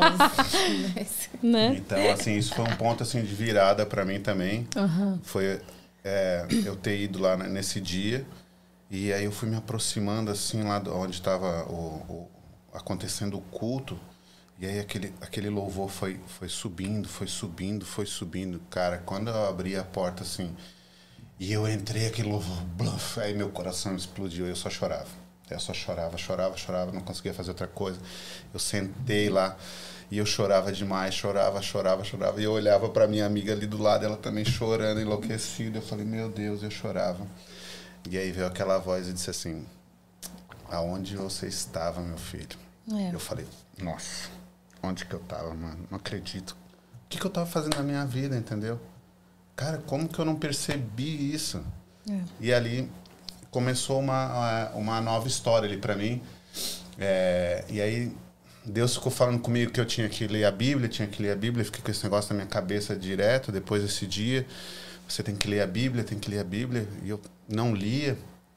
Fiquei com esse negócio na minha cabeça. Nossa, que coisa. Mas eu, tá, tá, eu vou ler, vou ler. Eu falava sozinho comigo mesmo. E aí um belo dia eu ah, tô lá no apartamento onde a gente morava lá. eh, Não, não tinha, não- a gente não tava ficando ainda e tal. E aí eu comecei a ler a Bíblia, peguei a Bíblia e peguei um caderno e até falei, sentei lá e falei assim, ó, já tô, já comecei a ler aqui, viu? Já muda essa desgraça dessa minha vida já, que eu já, já não tô mais aguentando. E aí chegou um, um, um rapaz lá do, do Pest Control, que tava com, tinha baratas lá, e aí o, o, o- ele logo chegou, bateu na porta, e aí ele começou a abrir os armários lá e fazer, e ele perguntou assim, ah, é, você já, fez, já chamou aqui a gente é, semana passada, né? Eu falei, não, chamei. Aí ele falou assim, não, você tem que ter paciência, tipo, porque eu vou aqui, eu dou o veneno, elas morrem e você vem e limpa. Eu falei, não, tudo bem, tal. Ele assim, mas eu vou dar uma olhada aqui e tal. E falou, e eu fiquei ali sentado, ele estava lendo e tal, e ele fazendo as coisas dele. E de novo ele falou assim, ah, você tem que ter paciência. Era, era um hispano, porque eu vou dar o veneno, elas morrem, você vem e limpa elas depois. Eu falei, beleza. E na hora de ir embora ele repetiu a mesma coisa. Que tipo, eu falei, tá bom, né? Eu entendi que não é pra eu te chamar mais, pelo menos daqui uns dois meses, né? Aí, beleza, tudo bem. Aí fiquei ali. Daí eu lembro que no outro dia eu fui pra, pra praia, corri. É, morava perto da praia lá. E aí voltei caminhando, de, né, tinha corri, fi- vim voltando caminhando. E aquela voz na minha cabeça falou assim. É, Tienes que Você- ter paciência. por- porque elas, eu vou dar o veneno, elas morrem e você limpa. Daí eu falei, tá, que coisa, já entendi esse negócio, falando sozinho no meio da rua. Aí veio a voz de Deus e falou pra mim, porque eu, eu queria que mudasse a minha vida, que já estava uma desgraça. Ele falou pra mim: você tem que ter paciência, porque você vai morrer, eu vou te limpar e você vai nascer de novo. então eu gritei no meio da rua assim, eu falei: nossa, cara, não acredito, mano. E ali, depois daquele dia, eu comecei a ler, ter a prática direto de estudar e orar e ler, ler, ler. E eu tive uma revelação muito grande. Eu já sabia que eu ia casar. E eu estava na situação que eu estava. Eu sabia que eu ia ter um filho, era uma certeza assim, muito grande que eu vi na minha oração. E era assim, e era uma, era uma mulher americana, eu tinha certeza de tudo assim. então, e eu vi um menininho um loiro assim, nossa, assim, eu falei, tá bom, Deus, eu vou esperar o tempo que for. Eu já entendi, eu não quero mais me meter nisso. Eu quero que o Senhor é uma mulher que o Senhor tem para mim. É engraçado porque aqui é muito fácil a gente se corromper na fé, porque a gente é muito atrás de dinheiro, correria, você não dorme direito, você não faz nada direito, você não tem tempo nem de ir no médico. E aí é muito fácil a gente esquecer da principal promessa da nossa vida. Porque a gente prioriza muito. E a gente prioriza porque o aluguel vence, É. porque o carro, porque o seguro, porque não sei o quê. E daí você vai esquecendo, deixando pra depois. É. E daí vem tu e quer cobrar depois, né? Mas por que, que eu tô assim? Ah, mas foi culpa sua. E Você muitas, que deixou. muitas coisas a gente pensa que é o diabo, mas é a gente mesmo que planta, né? E esquece Sim. do nosso pai. É, é incrível, porque aqui é muito fácil a gente se corromper. Sim. E a gente tem que estar sempre buscando, é, fazendo os sacrifícios necessários para estar na fé, sabe? Nós que somos cristãos. Porque senão é muito fácil amanhã eu acordar e não ir mais na igreja, não ler mais a palavra, não aceitar mais, só correr atrás do dinheiro. Mas e aí a conta vem, né? Sim. Você fica depressivo, se isola, Sim. não consegue mais Você nada. esquece de você, Você também, né? esquece. Porque Totalmente. se você tá ali focado, se você tá né, junto com Deus, você não esquece quem você Não. é. Você não Totalmente. E esquece. aí é... Eu te falar, a vida que eu tinha, fiquei dois anos sem Deus, cara, assim, eu não sei hoje, assim, eu respeito todo mundo, mas eu, eu, eu não consigo, eu não sei o que é de mim. Se eu não conseguir sentir Deus, se eu não orar, cara, eu não sei o que seria da minha vida. Eu não quero, eu tenho, assim, pavor de eu não... É. E você sente isso muito mais forte aqui do que no Brasil, sim, Sim, ou não? sim, total. Aqui a gente tem um encontro com Deus tão Sim. forte, tão forte, porque a gente fica nesse pensamento: o que seria de mim se eu não tivesse ele? Ou Não, estaria é. entregue a outras coisas, de- depressão, droga, outras coisas ruins do mundo, né? Total, como eu tava fraco sem Deus, fraquíssimo. E aí onde a gente volta, é, retornar onde a gente se encontrou. Na viagem. Porque eu tinha essa, é, eu, eu recebi essa, essa, essa, eu tinha certeza disso. Então tinha esse negócio e eu- É, e eu, falava ele- pra ela assim, primeiro porque ela já, já, já tinha me dado um não, né? E aí eu assim, calma. Não era tenho- o tempo, né? uma- Agora Não é era minha o tempo. vez de te dar não. e Não eu era o tempo Eu dizia ainda. assim, calma, eu tenho uma pessoa pra mim. Então isso que me e eu dizia pra ela, olha, eu tô passando por uma fase assim, a gente ia na igreja, a gente não ficava, né? A gente ia Eu almoçar. levava ele pra igreja. Vamos pra igreja. Vamos E a gente não igreja ficava. Americana, a gente eu não ficava, a gente almoçava junto, a É, gente não eu ficava. falava, gente, que homem. Mas aí você pensava, já que ela me deu um não, eu sei que eu tenho uma pessoa pra mim, porque ela me deu um Exatamente. não, então não, Não, é ele ela. ficava assim pensando, porque ele pedia a Deus uma pessoa. Sim. E como eu apareci, tipo, ele- foi muito rápido, né? Assim, da, da história que ele tava vivendo antes pra eu aparecer. Então ele ficava, não é, não é ela, né? Tem ainda muito que, que passar Aham. pra chegar essa pessoa. E, aí ele ficava, ai, tem- eu, ele, o Deus falou que eu tenho que ter paciência, então não é ela. É, aí eu ficava, aí ele ficava, não, não quero te machucar. Eu falava, não tem problema, eu também não quero nada sério, não, pode ficar tranquilo, você, né? E aí foi isso, aí nós fomos viajar, assim, sem compromisso nenhum, amigos. E quando a gente voltou de, da viagem, ele mudou. Começou a me tratar diferente, começou a me tratar como assim, que queria mesmo ter, ter um relacionamento comigo. Eu falei, oh, mudou. O que acontece? Eu tinha um, um- Aí- o, meu, o meu amigo que morava comigo, o Maranhão, o Enes, e eu falei pra ele assim, eu falei, mano, o que você acha da Tati? Ele, pô, mano, você tá doida, Tati é uma menina super legal, menina família, cara. Que que é isso? Aí, beleza, eu fiquei refletindo naquilo ali. Ele, cara, você tá doida, a Tati é, pô, uma menina de família, cara. E aí eu fiquei pensando assim, e aí Deus falou comigo de novo. A mulher tá aí do seu lado, meu amigo. Você não tá vendo? ele Ó, falou, daqui é a pouco mulher. vai passar um aí e vai levar. E eu rapidão. Você vem aqui em casa, vou fazer, Começou a mudar vou o fazer um almoço pra você aqui. estranho isso, né? E aí. foi, Chamei né? ela lá. Aí eu falei assim: olha, é, o negócio é o seguinte: a gente vai ficar. Antes de ficar, É. a gente vai ficar.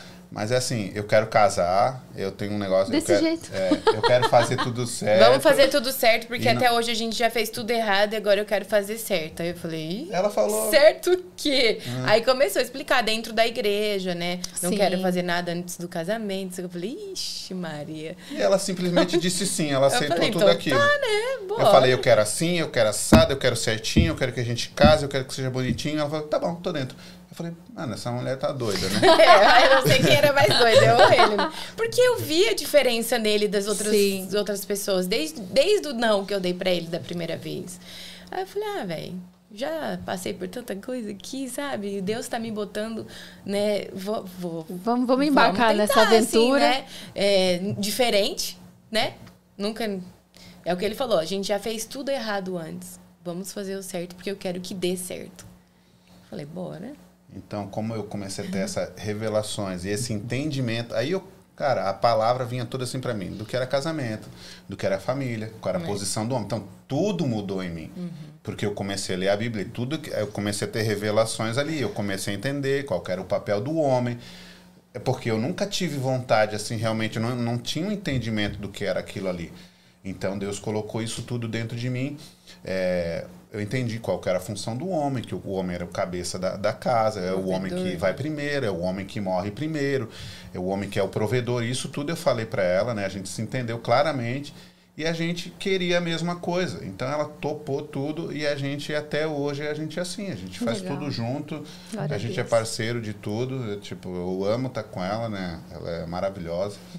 E então assim, a gente é muito parceiro em todas as coisas, né? Então é isso. Aí vocês Muito começaram bom. a nova história. Eu, antes da gente continuar, vou ler os comentários. Tem muita gente, muita gente falando. Eu vou ler rapidinho, não vai dar para ler todos. Obrigada pela audiência de vocês.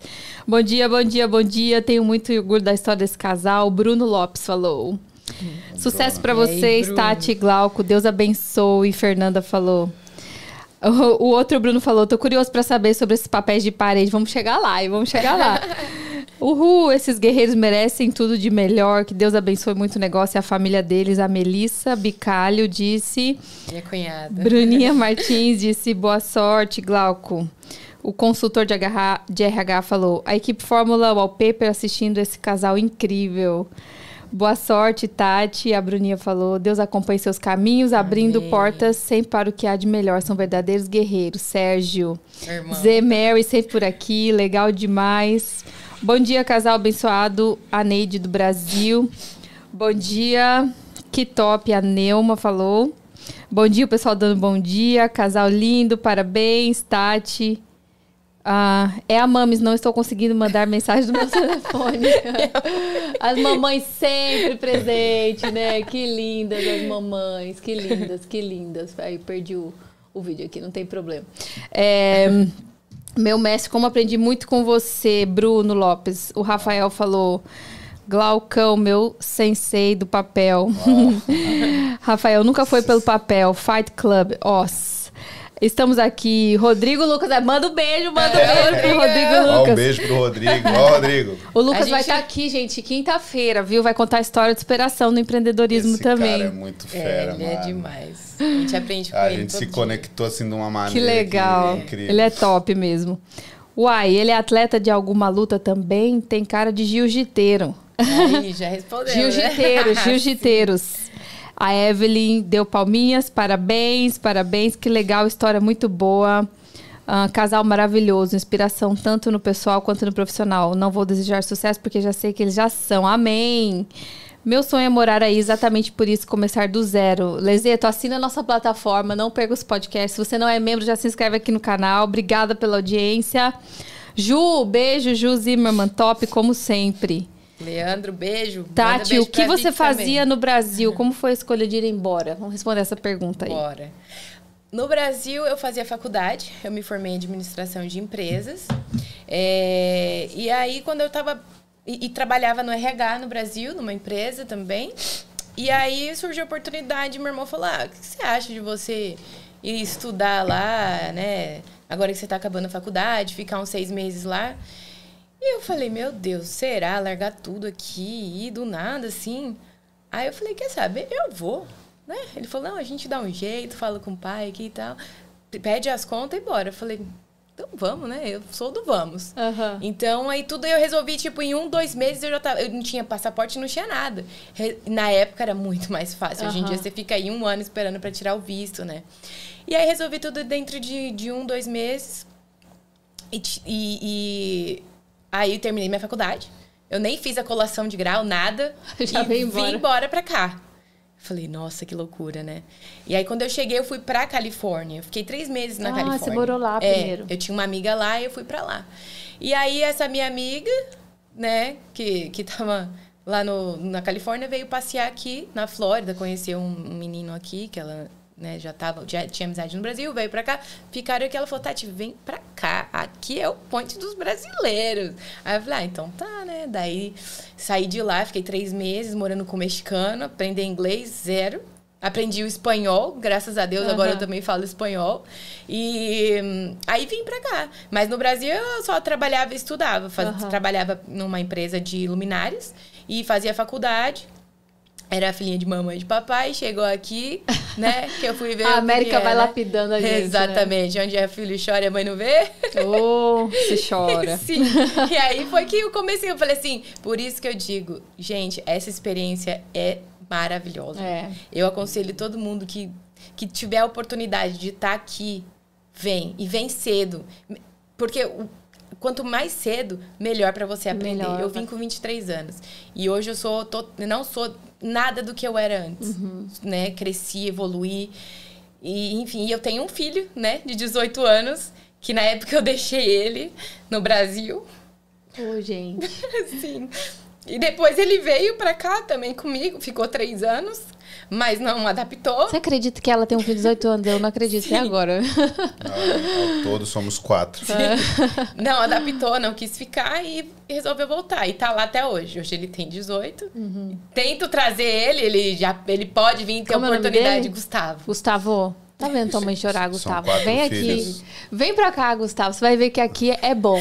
Sim, Viu? hoje já é diferente. Eu falo, você era criança, era Aham. outra realidade antes, né? É. Porque a gente fala, a América nos consome, né? Nos consome, a gente tem que trabalhar muito para chegar no patamar Sim. diferente, né? Muitas vezes. É verdade. Então, é, hoje eu tento fazer com que ele venha, porque eu quero que ele viva isso que eu vivi. Porque ele mora com a minha mãe e com meu pai, né?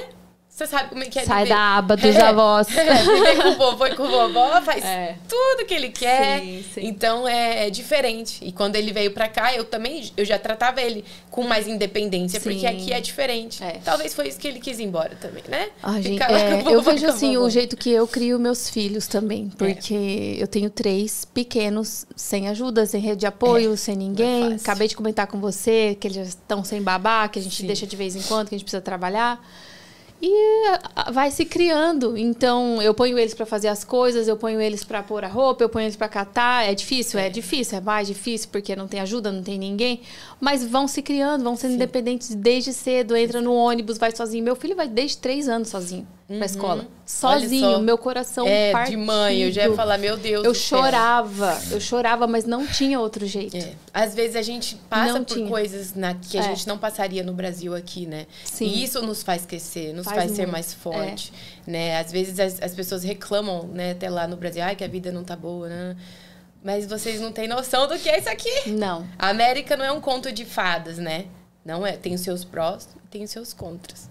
Mas eu, assim, eu falo que quem tiver a oportunidade de vir, venha. Porque É. aqui você vai aprender muito. Muito. Vai crescer. O que você cresceria aí em um ano no Brasil, você cresce aqui em seis meses, você cresce dez vezes mais. É verdade. né? Principalmente estando longe da família. Porque às vezes a gente tá lá perto, a gente não dá o valor que eles merecem, Aham. né? Não, e a gente fala, ah, mas eu já moro sozinho, ah, mas, mas o o fato de você ter pra onde correr É, é, diferente. totalmente diferente. Aqui você não tem pra onde correr. Não. Ou a família se une aqui ou ela se dispersa. Sim, porque é verdade. Não tem pra onde Não. correr. Né? Não. Você vê, a gente tem os- o podcast aqui, quando vem casal, a gente quer fazer em casal, mas aí a gente tem que manejar, porque tem as crianças, então é uma loucura.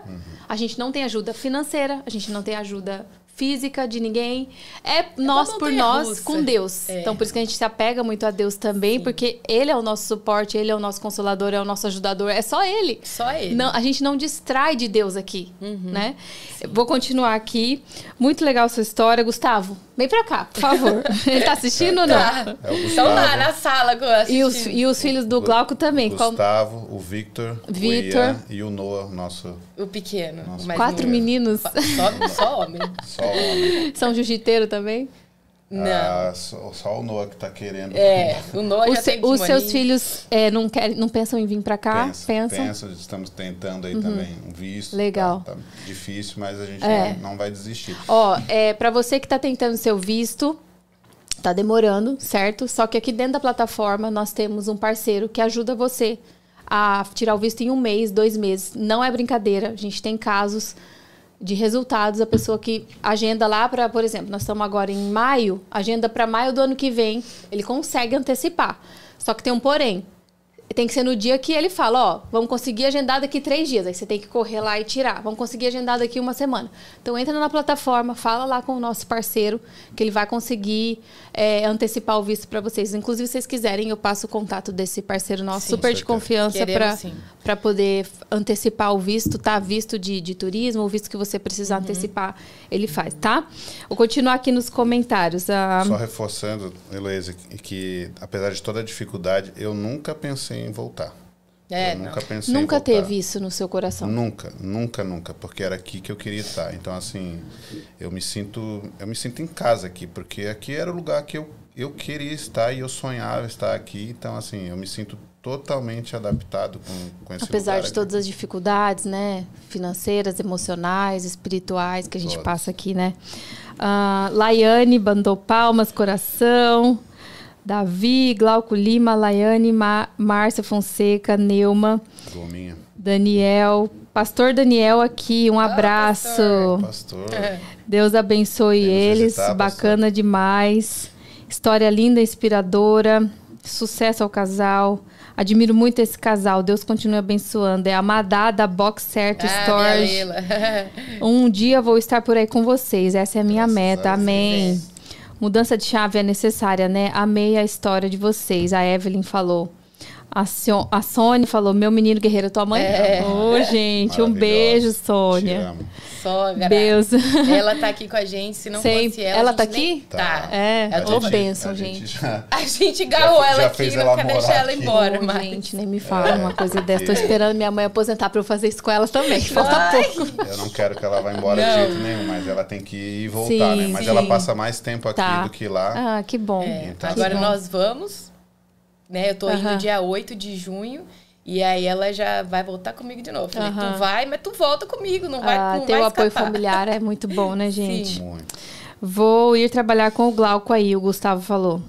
É Gustavo Rocha, teu filho. É. Aí, ó, ó, ó o mindset mudando. A gente tá te esperando aqui, né? É, exato. Só que depois tempo. que eu juntar uma grana, eu volto pra cá, porque eu não troco o Brasil por nada. Aí você muda, quando você estiver aqui, você não vai é, embora. Porque exatamente. aí quem mora aqui fala, ah, daqui seis meses eu vou. Ah, ano que vem eu vou. Aí fica aqui 20 anos. Quando ele vê que aqui tá ele tem bem. a liberdade que ele que a gente sempre busca. É verdade. Ele não vai querer voltar, tá mas é isso bem. que eu quero, que ele venha. Mas olha só, tá Gustavo. tudo bem, Gustavo. Hoje é só você a não precisa que você vir, hoje. Você não precisa vir pra cá pensando que aqui é forever and ever. É. Vem pra cá, Lógico. passa um tempo, entendeu? Vê o que se é isso que você quer, faz uma grana, volta, aí você vai.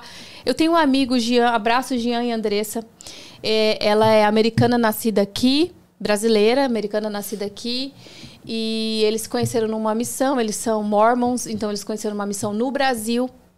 Ele casou com ela com um visto de noivo. Inclusive, tem a entrevista do Jean aqui. Se você não assistiu, procura aí. É, Jean Carlo Opazo, tá na aba ao vivo aqui do canal.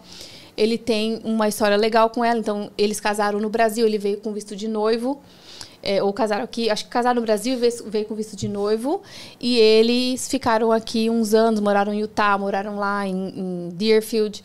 E ele, disse, ele sempre disse: o eu quero é passar tempos no Brasil e passar tempos aqui. Então ele vem, o que, que eles fazem? Eles ficam aqui, juntam uma grana, vai para o Brasil. Agora ele conseguiu um emprego remoto, então uhum. ele está lá no Brasil trabalhando remoto. Então, aqui. Então, tá ganhando em dólar. Um claro, claro, fica à vontade. Aqui é, tá em casa. Então, ele vai para o Brasil, fica lá um pouco, eles ficam lá um pouco. Agora as crianças estão na escola, eles estão no Brasil nesse momento, estão em Minas Gerais. Mas ele fala, não é para sempre. Eu uhum. vou ficar aqui um ano, um ano e meio até alcançar e, e eu volto para né? lá Fico lá, porque eles têm essa é, dupla possibilidade, cidadania, né? dupla é, cidadania. É isso que eu falo pra ele. Eu falo, você vem, você não precisa ficar preso aqui. Eu não, vou te, eu não te amarrei aqui nem quando você era criança. Por que, que eu vou te amarrar aqui, né? Então é isso. Vem, fica o tempo que você quiser, depois Sim. você volta. Então hoje ele tá, ele fala, eu tô feliz aqui, eu tô feliz lá, eu tenho a possibilidade de ficar aqui o tempo que eu uhum. quero. Tô, agora, com a internet, gente, você consegue trabalhar de onde você estiver. Mas você vai viver outras culturas, outras experiências, vai conhecer gente que vai te levar para outro nível Exatamente. espiritual, financeiro. Então, eu, eu digo, experiência de morar fora, Gustavo, é uma vez. Eu já morei fora em 2006, eu moro fora do Brasil faz oito anos, é outra coisa, é outra experiência, né? Óbvio, você é jovem agora, aproveita, sabe? Uhum. Vem morar aqui, vai morar na Europa, faz o que você tem que fazer antes de você casar, principalmente, porque depois que casa tem filho, É né, mais fica difícil, mais né? difícil. São muitas responsabilidades. muitas responsabilidades, mas é a hora de você desbravar esse mundo. Ele tá novo, ele pode errar ainda. Pode errar, Né? sabe? Pode descobrir, É. descobrir várias coisas e você vai voltar com outra cabeça Exatamente. pro Brasil, Uhum. sabe? A América é um lugar de muita oportunidade e possibilidade. E novinho assim, então. É, Então, e nossa. vindo com documento, que é o que todo mundo quer. Vem trabalhar um pouquinho na Disney. Você não quer trabalhar no, no- no- no- lá no. Tem o Epcot, tem, Tem o Magic Kingdom, tem. que Trabalhar na. Disney aqui fica uns 3, 4 meses, depois você volta, É, entendeu? gente, você vai coisa. ver a experiência que você vai ter, né? É, nossa, é fantástico. Então, eu só te incentivo a vir pra cá. Não pensa que é pra sempre. É, Vem, faz uma vem grana, né? e depois, volta. Depois você vê o que você quer. É que agora ele tá namorando, né? Daí. Tá agarradinho com a namorada. A Júlia, né, Júlia? Daí. Vem, Júlia, também, fica um tempo aqui, entendeu? É, vem agora nas férias é a oportunidade, né? É, Poderiam então. vir. Poderiam vir, fica um tempo, depois É. volta. Eu durei a mãe dela deixando. É, acho que também ela não tem visto mais. Bom, ah, o Luiz Gustavo Damiani falou: Eu vou. Sucesso demais pra vocês, vocês merecem muito, a Raquel falou. Ahn, vamos pra cima 100% ou nada. O Vitor falou pra você: Tá fortinho, hein? É, o filho dele. que Deus continue abençoando a vida de vocês, a Melissa falou. A Tati perguntou: A, a Vitor perguntou se vai passar em Floripa. Então, Vitor, não sei ainda, mas o tempo que eu vou ficar aí dá. Eu vou ver com a, com a, com a dona sogra, ver o que, que a gente arruma. Ó, desejamos tudo de maravilhoso sempre, mas a saudade dói, Fabiane falou. É minha irmã. Ó, o Gustavo falou, gostei da ideia, obrigado. Aí, ó, ó. Tá vendo? Assiste mais os podcasts, viu, É, Gustavo? Já se inscreve aí no canal. Tá, vamos voltar então aí. Vamos entrar no papel de parede agora, porque daí estava fazendo Uber, Uber, daí vocês. Vocês casaram em quanto tempo, gente? Aí veio bem um pouco rápido. Sim, rápido. Foi, a gente começou. É, janeiro. é, Casamos em março. em dia 11 de março, é. Ah, É porque aí? não podia fazer nada antes do casamento, Vocês se conheciam né? já, né? Já, já conhecia Tinha um que do casar outro. rápido. Tinha Já, que casar rápido. já colocaram os objetivos um pro Sim. outro, então não tem por que esperar também, né? né? Já- Casamos dia 11 de março de 2020 e aí veio a pandemia. Uau, aí a história é, bem legal de contar, hein? Sim. Aí, pandemia, eu comecei, fui trabalhar, continuei trabalhando, né? Fui com, Posso passei a antes um ser pouquinho? home office, pode. Um mês de casados e aí um belo dia a gente está em casa e recém-casados e ela falou assim pra mim: Vamos fazer um filho? Eu falei: Hã? Como assim? A gente acabou de casar. Ela assim, não, por isso mesmo, a gente não casou? Que, qual que é o problema? Eu falei, mas assim já? Ela é. Eu Vamos falei, procriar. Aí eu falei, mas assim, mas. Deus gosta de criança. Eu falei, menina do céu, você, você tá mexendo com a pessoa errada. Porque eu já tenho um histórico e, tipo assim, você sabe que se a gente for, né, vai. fa- Ela assim, não, eu quero. Você tem certeza? Você tem certeza? Tem certeza. Eu falei, então tá bom. Se é isso que você quer, é isso que, você- é isso que eu quero. Eu, então tá bom. Então vamos lá. E aí passou um mês, já depois ela vai fazer o teste. Ela comprou o teste e foi no- no- lá no banheiro. E daqui a pouco ela Passou sai. um mês, peraí, passou É. um mês. Passou um mês. É, porque que Você a gente tava no propósito, hein, tentando, né? Foi rápido, ele t- tem dois, né? Foi assim, tem, acho que Sim, No dia que você falou, que vamos tentou, fazer o filho. foi. sim, sim. Oi, gente. Era o propósito mesmo, tava focada, hein, É, Tati? eu falei pra ela, né? Eu falei, olha, Deus. você, que você, eu tenho um histórico aí que né, eu já tenho dois meninos, sabe? Que vai dar. no, só no cheiro já. E aí ela foi, comprou o teste, eu fiquei lá na, na cozinha, lá na mesma que eu comecei a ler a Bíblia lá, e ela foi lá no, no banheiro e daqui a pouco ela vem gritando e todo mundo, ai meu Deus do Grávida. céu, e não sei o quê. E eu tô grávida, ai meu Porque Deus, a e gente meu quer, Deus. né? Daí na hora que aparece o positivo, você fala. Dá um "Meu desespero. Deus. Dá um desespero. E eu tava sentado, tava sentado, e ela disse assim pra mim, e você não vai dizer nada? eu falei assim, mas o que, que Não você quer que eu que você diga? queria. Não era isso, eu tava, se desse Não era essa promessa? Não, eu ia estar preocupado se desse negativo, mas eu só tava esperando isso. O que, que eu ia esperar se a gente fez tudo pra acontecer isso? É, e aí foi, né? Daí não tinha entrado a pandemia ainda. E eu já tava grávida, continuava no- indo trabalhar. E aí veio a pandemia. Começou aquela loucura, né? Eu trabalhava não trabalhava de casa, trabalhava na empresa e aí comecei a trabalhar home office. Eu lembro até hoje, foi dia 16 de março de 2020 que fechou tudo. É, a gente tinha acabado de casar. Casamos dia 11 de março. É, e aí eu falei, meu Deus, e agora, né? E aí o papel parou, porque... Ela, ela trabalhava, né? Tinha Sim, eu continuei office. trabalhando de casa. E aí ele parou, cliente, Acabou, não né? tem, acabou. E agora? Mas peraí, você tava começando no papel? Não, ele já Não, trabalhava eu já no estava papel. fazendo alguns trabalhos aqui. Eu fiz depois do Uber, eu fiz muitas coisas. Trabalhei na, constru- na construção, trabalhei com restauração, demolição, assim, trabalhos pesados. Fiz de tudo. Trabalhei é, ia de helper com meu amigo Nicolas, que tem uma, uma empresa também de, de cortinas e persianas. Eu é, e vários amigos eu ia de, de, de helper em muitas coisas e ia encaixando o, O o trabalho do, do papel. E aí é, tem uma loja lá na, em Pompano, que é a Atlantic Wallpaper, que é uma loja grande que tem lá. E eu passava de Uber lá e tal, eu via a loja. Ela não, ela tava ia abrir ainda, né? E aí eu fui até lá nessa loja e eu, eu conversei com o rapaz lá, não, eu, eu coloco o papel no Brasil tal, se vocês precisar de alguma coisa tal, precisar de algum serviço aqui na loja eu posso fazer. Aí ele, tá, ah, vou marcar uma reunião aqui com, com o dono, com o Tim. E aí eu fui lá numa outra semana e conversei com o Tim e tal, e ele aí me, me também foi muito gentil comigo. Era brasileiro? Não, americano. E ele foi muito generoso comigo. é, me permitiu que eu colocasse papel lá na loja dele em vários, em vários locais lá no escritório dele. Coloquei em muitos lugares, dentro de quadros, na, na decoração e tal. E assim, as- só que eu comecei a me deparar assim com, co- com papéis que eu nunca tinha trabalhado. Ah, é diferente. Então, lá no Brasil, eu trabalhava só com um tipo de, assim, mais ou menos específico, um tamanho de rolo e tal. E aqui a é porque a diversidade... parede é diferente também, Também. né? E aqui a Aqui é, pa- diversidade, é madeira. É. a diversidade de material, é, de textura, de, assim, de tudo. assim. A loja dele é enorme, assim. Você fica perdido lá de tanta opção que você tem. De materiais. Digamos, você, você consegue comprar papel aí a 20 dólares até, sei lá, muito, muito caro. E eu fiz os trabalhos lá para ele, ele me ajudou numa, já nos papéis já, que eu não, não tinha nem ideia. E, e- e me passou alguns clientes e tal, e depois eh, fiz alguns trabalhos que ele me passou de cliente lá da loja, mas depois ele assim não passou mais, acho por causa da minha situação, que era um pouco incerta aqui, ele ficou meio inseguro, e tipo, eh, e o inglês também não estava muito bom, então ele tinha que, ele não queria fazer todo esse, eh, passar só para mim, ele queria que eu resolvesse, a cliente está aí, é sua e você resolve. Então essa parte dificultou um pouco, e aí eu fui por... eh, fiz diversas coisas. Trabalhei como, como segurança.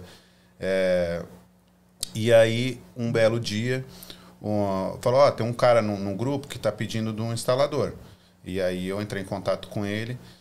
E aí ele estava para fazer um hotel é, lá em Miami, é, em Dave. E aí eu conectei com ele: ah, o hotel daqui é um mês que vai começar e tal. E daqui, depois de um mês eu tava desesperado, né? Precisava, precisava. E ele, eu já tava zerado, cara. Eu tava assim, muitos. E aí ele deu um mês, ele me, me ligou. Eu ligar para eles, cara, não pode esquecer de mim, né? Não pode. E aí ele me chamou do hotel. Ele o trabalho é esse aqui, assim. Eu, sim, sim, sim. Eu, nem, eu só queria, só precisava trabalhar, nem não pensei, não questionei Depois a gente nada. vê como que faz. Nem lembro do valor que ele falou. De é. novo, né? E aí eu comecei a trabalhar lá. Então, assim, e aí Instalando papel. instalando papel. Então, é, eles fizeram toda uma reforma no hotel, cinco andares, eram 25 Que hotel quartos. que era? O hotel... É um hotel eh, Hilton, é, Ah, era Dave, não era Miami. Dave. Tá.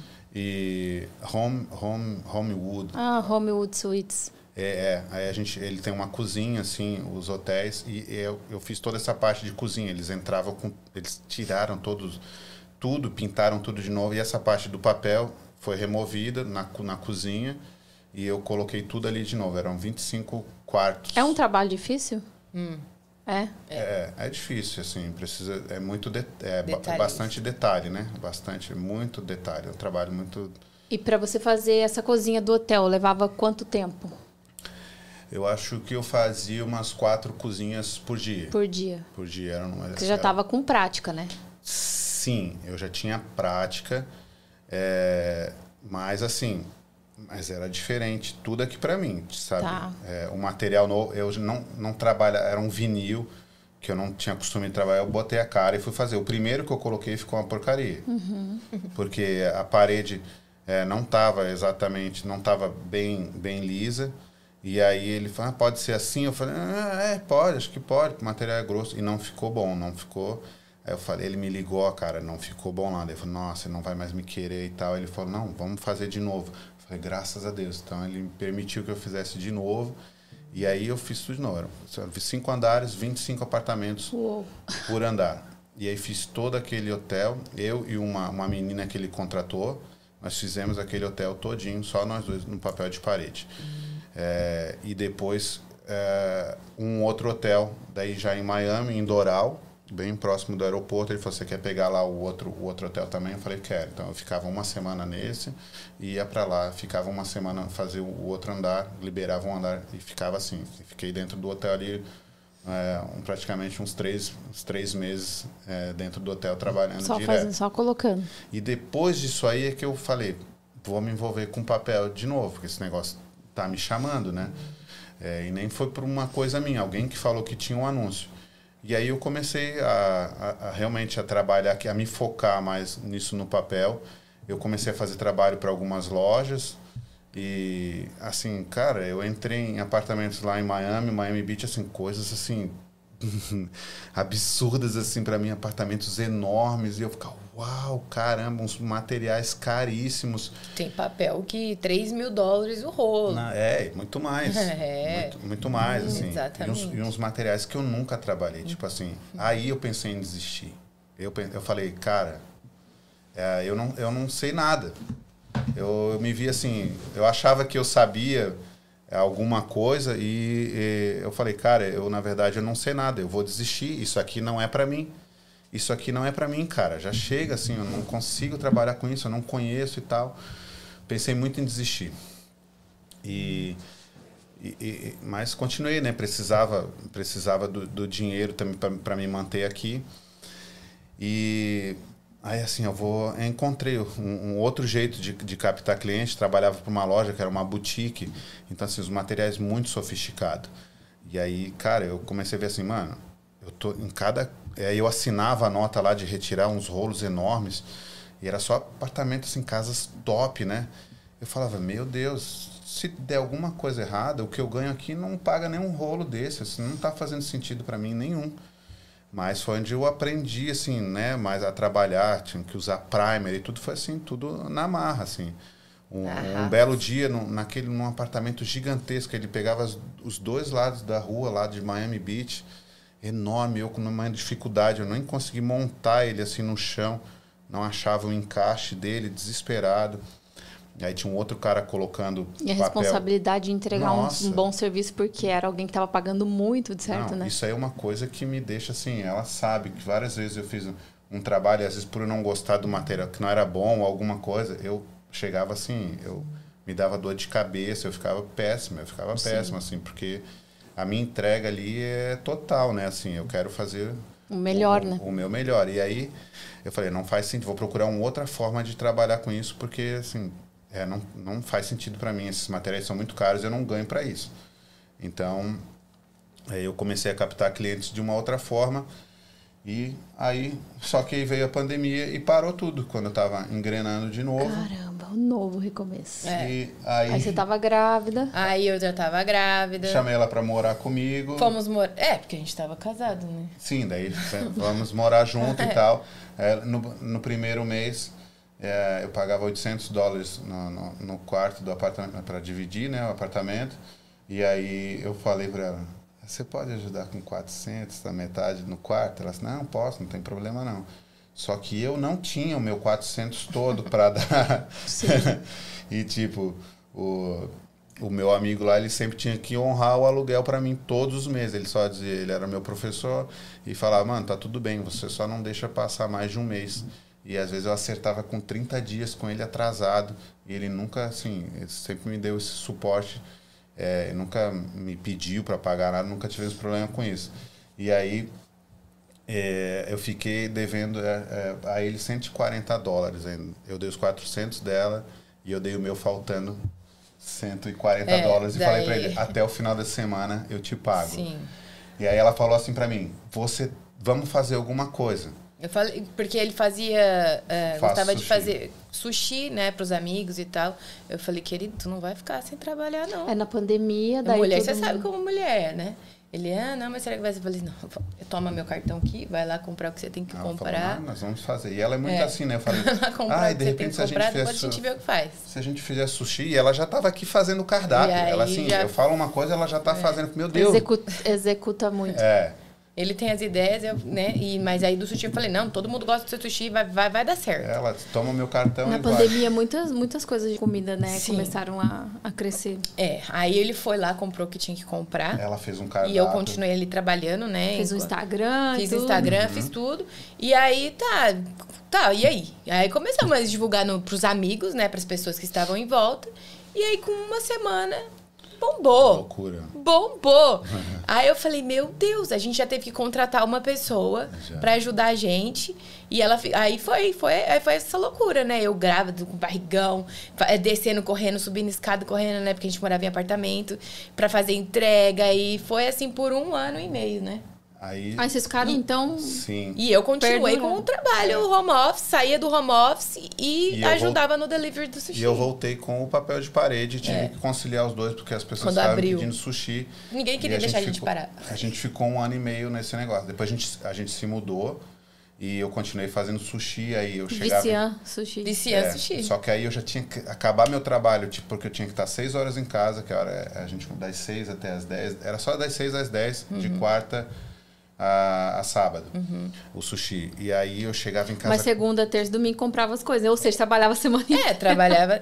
É, exatamente. É, Até para não ficar. É porque ficava ocupando a nossa casa, a nossa cozinha, deixa- Sim, é. deixar tudo limpo. É bem assim, Sim, é. trabalhoso. É né? trabalhoso, É muito, comida, você muito, tem que ter muito, muito, muito. cuidado, né? Sushi, então... É, e aí nossa, o diferencial que a gente fala é que é tudo- era tudo É fresco, fresco, né? O peixe a gente comprava sempre no dia. E muitas é, lugares que você vai, você sente o cheiro do Aham, peixe. O nosso aham. você não sente. A gente vai fazer pra vocês E, assim, Ah, eu e, quero. Cara, muito louco, assim, muito louco, porque ah, os comentários das pessoas, nossa, que, que sensacional, Sim. que sushi maravilhoso, o melhor sushi da Flórida. Sim, a gente e eu falava meu assim, Deus, "Mano, né? Deus." O que, que é isso? Foi Deus o que que nos tá acontecendo? Como assim? Era assim, melhor sushi da Flórida. Eu falava, meu Deus, eu só tô fazendo um sushi, mano. Eu não entendo. Até porque o meu paladar, tipo, eu já tô acostumado com aquilo ali. É, Só que com as pessoas, elas falavam, não sei o que, é muito bom. E aí eu falava assim, eu sei quem tá por trás disso E tudo, com né? menos de acho que um mês a gente conseguiu alugar um apartamento, É. né? Pra nós morarmos Glória a A sozinhos. gente precisava sair É, de lá, porque ela tava grávida. ocupando, né? A gente dividia uma- um apartamento. E eu só Aham. tinha isso, né? Vocês moravam em Pompano. A gente morava Em em. É, é, Lighthouse né? Point. Ah, Point, Lighthouse é. Point. E eu só tinha isso que me ma- mantinha. Então, eu vivia a pandemia com sushi. Ah, É.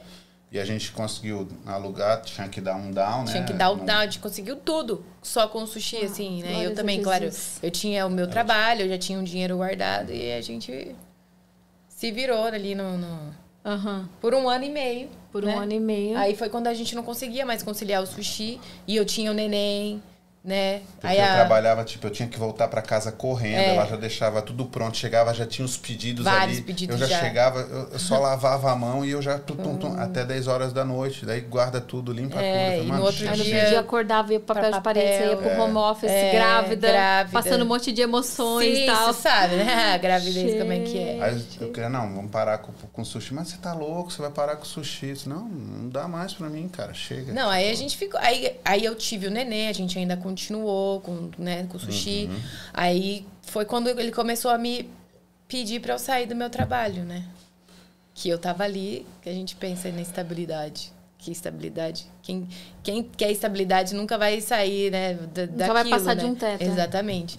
E aí eu falei, meu Deus do céu, será que eu saio? Demorei, tá? Pra tomar essa decisão. Ela Porque- tava muito estressada. Estava muito estressada, porque eu trabalhava com a criança do meu lado. Pandemia, ninguém podia entrar aqui para me ajudar.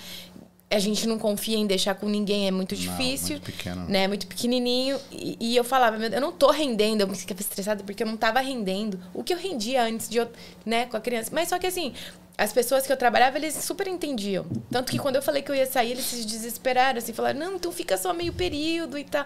Aí eu falei, não, eu, eu tenho ah, que mas sair. é muita coisa. Tem carga emocional, muito.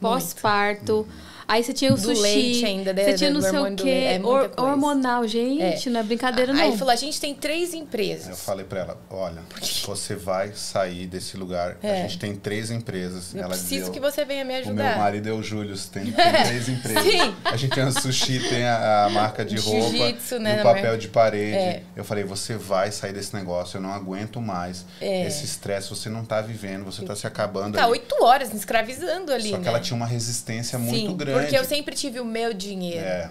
E o medo de você sair, eu falava, olha, tá bom, eu vou sair, mas olha, eu não quero ninguém me controlando. Não, e É também legal. aquela sensação de que no final da semana você ia ter o dinheiro. É, e, Ela tinha e- muito medo disso. E quando Sim. você empreende, você não sabe Não se vai ter sabe. aquele dinheiro, A né? Exatamente. preocupação dela era ficar dependente de É, mim. eu não E aí eu queria. falei pra ela assim, olha só isso aqui. Você vai sair, eu trabalho mais, eu vou fazer o que for, você vai parar com isso. Não, agora não, não é o seu dinheiro, é, É o nosso, nosso, dinheiro. né? A gente não já é a sua tava com as vida, coisas meio É a nossa é. vida, assim, é tudo junto e acabou. Não É. tem essa. Então, aí ela demorou pra tomar a decisão. Demorei, demorei muito. Acho que eu tomou. fiquei um mês pra eu conseguir, assim, pedir realmente. Todo dia ele vinha, e aí, já, já pediu? E, e aí, já... Não, calma, amanhã. E ficava naquele embate, porque a nossa cabeça começa a criar tanta coisa. E aí, quando eu decidi, realmente foi a melhor coisa que eu fiz. Foi assim, eu, eu andava algemada e foi, um, né, Eu libertei. libertou. E aí a nossa vida se transformou É, total. né? A gente tava aqui já se já vê a diferença no financeiro em tudo, porque aí depois aí a gente se uniu e começou a pensar com o mesmo propósito. Porque quando um tá pensando de um Sim, jeito total. e o outro tá pensando de Total. outro, as coisas não andam. Fica um, né? Não, e daí quando você não tá alinhado, Exato. você fica estagnado. Sim. É. Mesmo que uma parte esteja tipo, nossa, eu tô pensando muito, eu tô, vou crescer, mas a outra parte tá, Tá ainda presa na- é. no emocional. Foi o que aconteceu comigo e com o Rafael. A gente ficou muito tempo assim. O Rafael sempre querendo mais e mais. E eu sempre pensando, Pé no não, chão, né? ai, minha realidade, ai, É. um salário, ai.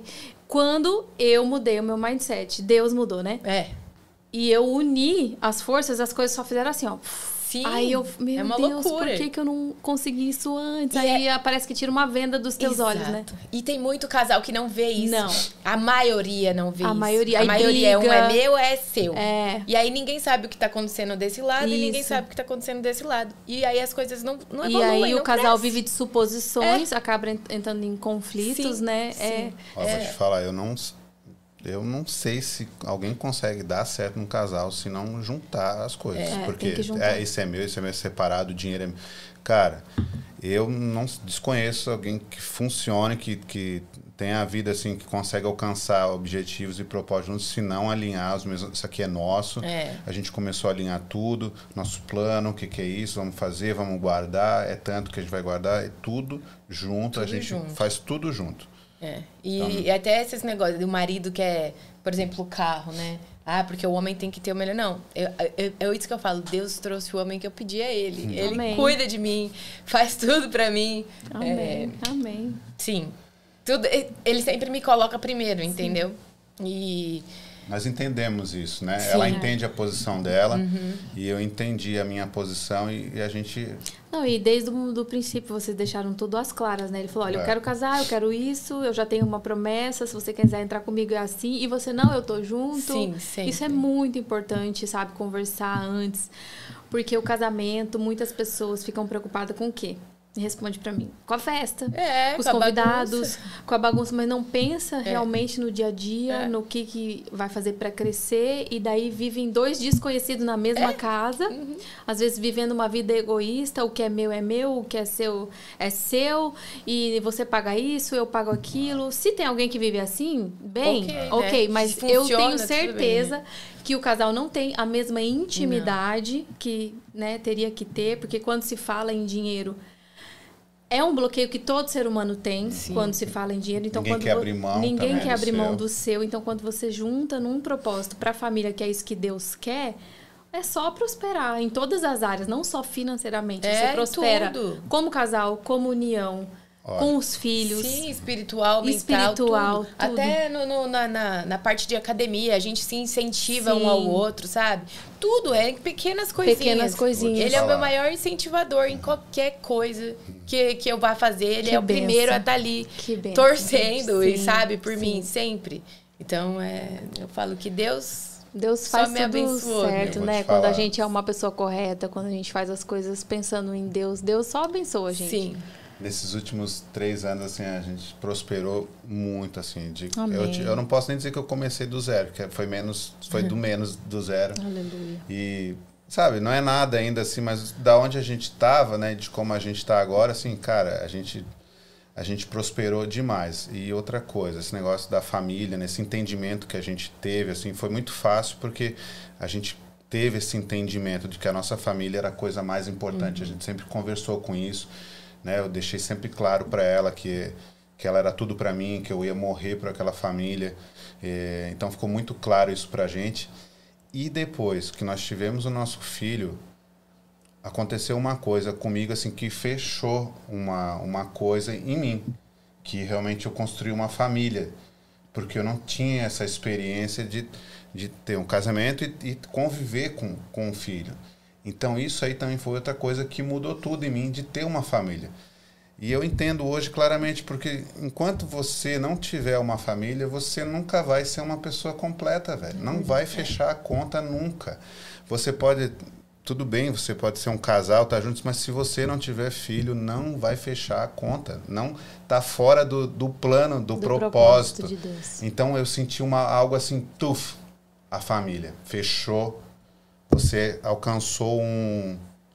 Fechou um ciclo, você uhum. completou. Agora é a, é a trindade, né? Você, sua esposa e Deus, e vocês fazem esse, esse trio aqui. Isso fez toda a diferença. Por isso que a gente é assim, a gente a gente é amigo e a gente, a gente se cobra, assim, mas a gente está junto com outra, a gente tem unidade de, de linguagem também, mas a gente sabe que é tudo porque a gente está lutando pela mesma coisa, né? Então, e fica muito mais fácil, não tem força é. dividida. Né? E esse negócio que as pessoas falam, ah, não dá certo o marido trabalhar com a esposa, é porque as pessoas não sabem diferenciar a vida pessoal da vida da vida empresarial, É uma né? crença, né? É, porque é mesmo se crença. a gente está com uma tretinha, tem coisa da empresa para resolver, a gente junto. conversa como se nada tivesse sim, acontecido, sim. entendeu? Uhum. E acabou. Você tem que saber diferenciar. E essas coisas a gente vai aprendendo, né? Vai evoluindo um com o outro, uhum. né? É, é uma crença que as pessoas uhum. têm, ou por conta também de serem muito individuais. É, também. Os casais, principalmente os modernos de hoje em dia, porque eu tenho que ter minha vida, é. porque eu, como assim? Então por que, que você casou? Fica solteiro. É, você quer ter a sua vida. Porque exatamente. a partir do momento que você casa, você vive a vida para o outro. É uma, uma coisa só. Então nunca. Eu, eu tô casada, a gente tá casado há 12, amor. 12, 11. Acho que são 11 anos. Desde 2011 nós estamos juntos. E casados, a gente casou muito rápido também, propósito de Deus. E a gente sempre também pensou assim. E a gente sempre tentou levar isso para sempre. Então, Sim. tudo que é dele é meu, tudo que é meu é dele. É. A gente sempre está opinando um na esco nas escolhas do outro. Sim, né? A gente, lógico, respeita o espaço do uhum. outro. Né? O outro tem que fazer as coisas dele sim, mas não, sim. não é uma coisa que é separado, entende? É. é. uma coisa que, se ele sabe que eu não gosto, ele respeita. Uhum. Eu também respeito as coisas. Então, é o respeito, né? A confiança, a companhia. E essa história de que não dá para trabalhar junto é uma adaptação. É, exatamente. No começo, você vai conhecendo o jeito do outro. Uhum. Você conhece como que o outro trabalha, como que... Né? A gente se complementa muito também, eu é. e o Rafael, né? A gente troca dicas.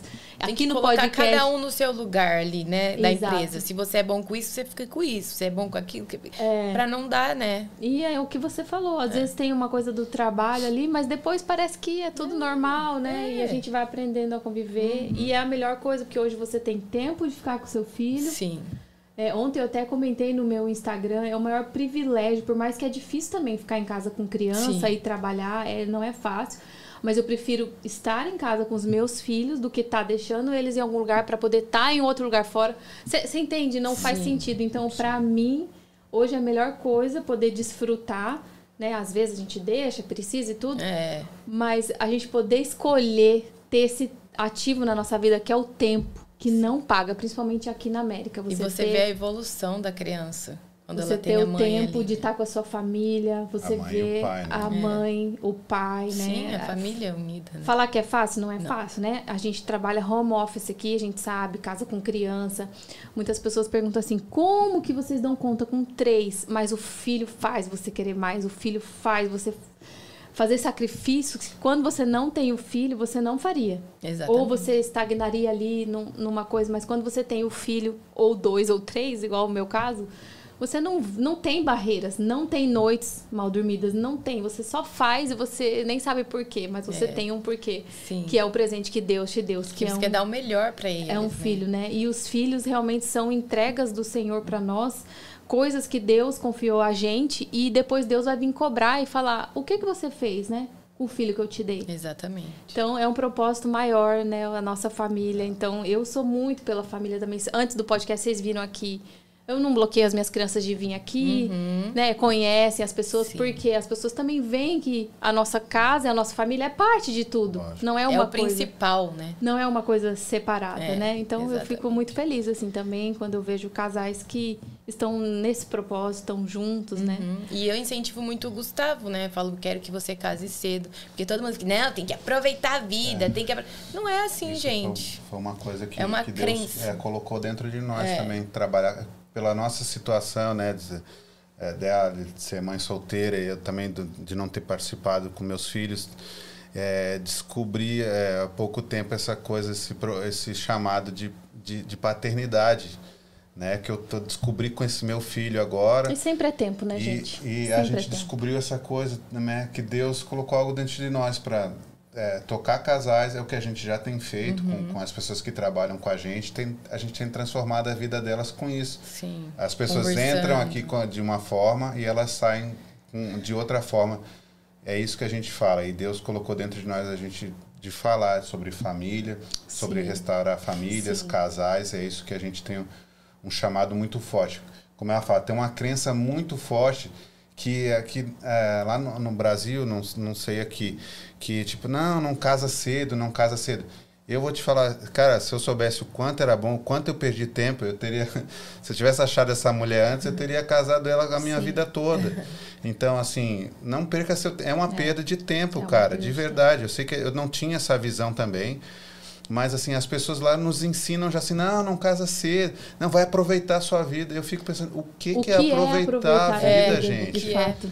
Eu falo para meus filhos hoje, tipo assim, vai resolver sua vida logo. Pega uma pessoa parceira que está do seu lado e vai Vocês resolver podem sua aproveitar vida. juntos. Sim. Porque sabe? quanto tempo eu Parceria. fiquei perdendo da minha vida, cara. E Só agora que É. eu tô vivendo uma vida de verdade, só agora que eu sou completo, mano. E sempre é Então, tempo. Sempre Sim. é tempo, mas quanto mais cedo a gente puder começar, melhor, É, né? Sim. A gente também tem essa cultura aqui de incentivar os nossos filhos a casar cedo, a ter responsabilidade cedo, Sim. sabe? Ter família cedo, porque não tem tempo pra sofrer, que eu É. digo assim, sozinho. Porque o que, que acontece hoje em dia muito com os jovens? Acabam ficando né, perdidos no mundo, atrás de coisas que não Bebida, são... droga, né? Droga, bebida, mulher É. ou prostituição. Perdendo E- tempo. Perdendo tempo. e Quando aí, aí tá você ali. se pergunta: isso é aproveitar a vida? Você tá na boca de É. qualquer pessoa, ou tá usando droga, ou com amigos que não te levam a Com lugar nenhum? risco Isso de é aproveitar pegar a vida? doenças, enfim. É uma N cultura, coisas. né? E tipo assim, quando você casa, você aprende a ter, a- você a ser responsável. Isso é muito importante, eu acho. Quanto mais cedo a pessoa puder casar, mas ela tem que entender aquilo ali, né? Ela tem que entender a, a responsabilidade e o propósito que tem nesse casamento, né? Porque tem gente que também, muita gente casa, mas é só por casar e continua vivendo uma vida de solteiro, né? Mas é muito importante, isso é uma, uma, uma, uma responsabilidade, né? A pessoa cresce, ela me faz eu ser um homem melhor. Sim. Tipo, ela, ela tá construindo em mim, lapidando um homem, assim, um, um pai, tipo assim, coisas que eu não, não era. Então, assim, você cresce demais. Um casamento, eu falo assim, aquele treinamento do, do BOP, ele é né, um treinamento muito intenso. Mas vai casar, meu amigo, vai ter uma mulher também, ele é tão intenso quanto um treinamento de um BOP, cara. Assim, a mulher na sua vida, ela transforma, ela é uma transformação, A cara. mulher certa, né? A mulher A- a mulher certa, certa, né? é. Diga-se de o homem. É, transforma, né? Tanto para bom Bom quanto para pra ruim. ruim. então, a- assim. Pode falar. Ah, E, e também uma coisa que a gente tem também, quando ah, um não concorda com o que o outro fez, ou que, né, a gente fala. Não fica dando só apoio. Não, você, é isso É. mesmo. Continua. Não, se eu vejo que, que ele errou, eu falo. Não tem Se filtro. ele vê que eu errei, ele me fala. E aí a gente começa a pensar, né? Hum, então tem que mudar alguma coisa, né? É, é isso que é o casal, né? Um tá ali pro outro em, em, em qualquer situação. É verdade. A, a mulher, ela também tem um ponto que é muito importante que nós somos mais pé no chão, mais realista, né? Então a gente sempre sabe onde tocar, o que falar, Sim, o qual o momento certo. momento certo de falar. Ó, vem mais pra cá que É. você tá indo muito, ou, sabe? A gente tem essa discernimento. A mulher certa, né? Sim, Digo. exato. Às vezes A mulher liga- virtuosa, né? É, às vezes ele me liga com alguma situação, falando do, do, do ponto de vista dele. Sim. Aí eu Aí paro, você- a gente reflito, analisa, eu falo, meu né? amor, eu acho melhor você ir lá, respira, faz assim. Sim. Acho que, né? E, e é isso, É, né? conselheiro, é tudo, né? Tipo, uma coisa que. um- Uma, se eu posso dar uma dica aqui que vai ajudar bastante é quando você entende a sua posição e entender por que Deus fez a mulher, né? Quando você. Eu escuto os amigos comentar, ah, situação difícil, isso aqui, tem gente querendo separar, e hoje, não, não vai separar, né? Agora você se ferrou, né, meu amigo? Agora, problema seu. Conserta isso aí, né? Agora você tem que resolver isso, não separa mais, né?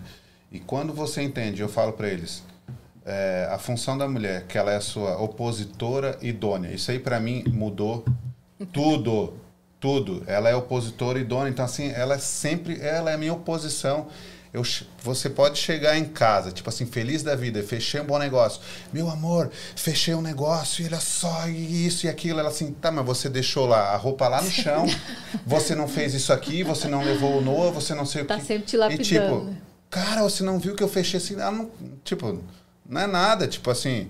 E toda vez que você dá uma, uma opinião, ela, ela é sua opositora. E quando você entende isso, então você já se prepara, né? Porque quando, toda vez que eu vou falar uma coisa, eu já sei que ela vai ter uma opinião contrária daquilo. Isso é fantástico. Porque senão eu acho que o homem se matava se não Porque a tivesse. gente vê de outro Sim. ângulo. Ele tá Sim. vendo desse ângulo e eu tô vendo Sim. desse. É. Às vezes, né, ele precisa da minha opinião Aham. também, como eu preciso da dele. em Isso aí muda coisas. tudo. E a, a gente vê detalhes que o homem não É, vê, né? a gente vê lá Ah, na frente. É, não, a mulher vê muito Sim, mais. né? ontem aconteceu uma situação aqui no trabalho e, e ele veio de exatamente, ah, porque isso, porque vamos fazer isso. Aí eu já vim, ó, faz isso, mas faz assim. Uhum. Faz isso, mas põe assim, porque lá na frente vai dar problema. É.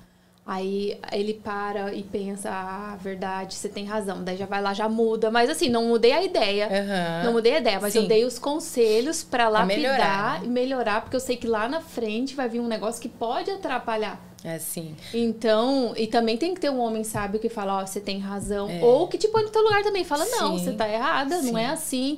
Então, ter essa harmonia dentro do casamento é fundamental, principalmente pro casal que trabalha E é junto. raro de ter.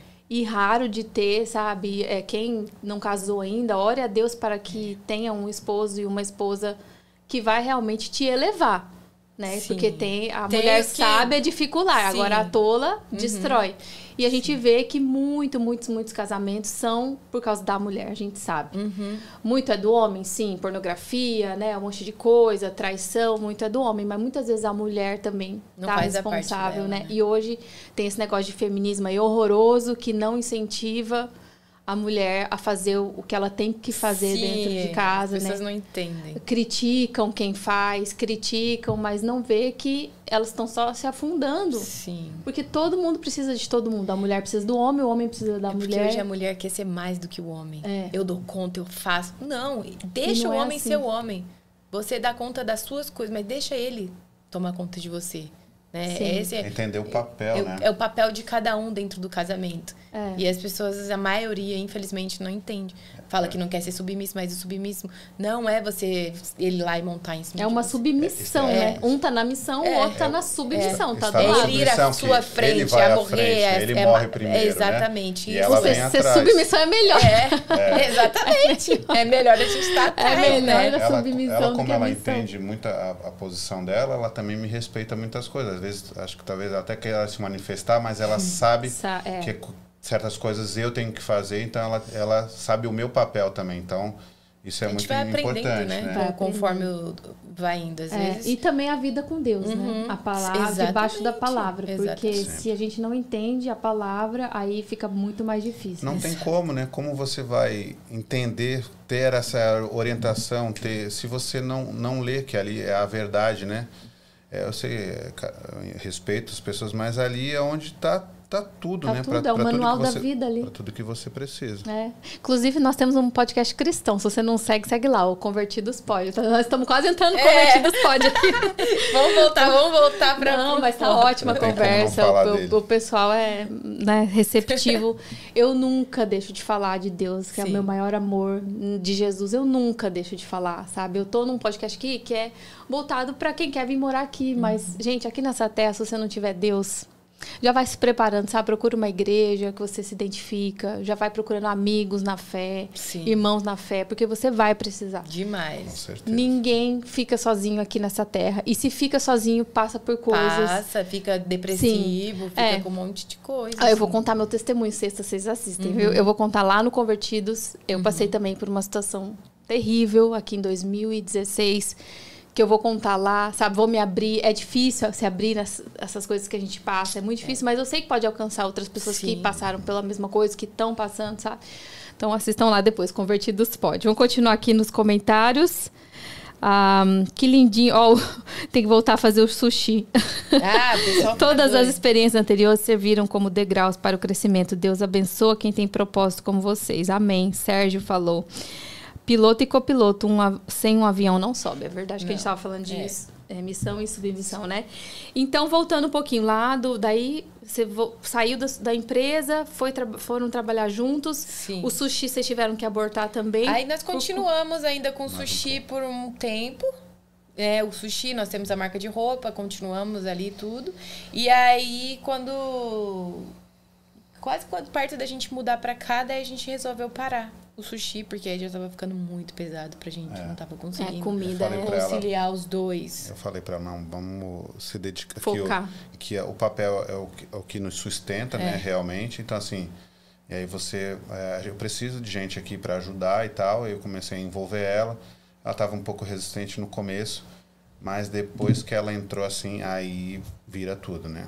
Aí uma virada, porque ela colocou a energia dela, ela se entregou ali, então aí o nosso negócio já foi para um, pra um Próximo outro, nível, um né? outro pata- Porque um, patamar. uma pessoa tem como atingir isso aqui, duas Aham. mais, né? E assim vai indo. E aí vocês começaram, de fato, focados no- Sim, no papel de parede. Aí você já estava fazendo de novo. Sim, já, Sim. já, já tava. Só que um ano depois, né? Um ano, a gente decidiu vir para cá. É, Pra Orlando. pra Orlando. É, então a gente tá aqui desde janeiro, De então faz um ano 2022, e, e pouquinho, né? Quase um ano e meio. É, um pouco menos de um ano e meio. E assim, é começar tudo de Começar novo. É. de novo. Clientela Então, gente- tava tudo lá embaixo, mas É. a gente falou, velho, Ainda quem muda de país, lá. mudar de, de, de cidade é fichinha, É que é né? comunidade também, né? Network aqui Uhum. também. Começar tudo do zero, tudo do zero. Tenho muitos clientes lá, então tô todo o tempo lá também. Tô procurando ficar mais aqui, mas eu tenho clientes lá. A gente Ah, tem, você ainda desce a então. gente tem Desce. equipe lá, sim, Tem cliente sim. que só quer ele. Aham. É, tem gente que, né, não adianta, a gente tem é, a equipe lá atendendo, mas tem gente que quer que eu faça, Sim, entendeu? sim. E, e tá tudo bem, então eu tenho que programar, tenho uma agenda. No começo ele ficava muito lá, ia É. pra Fort Myers.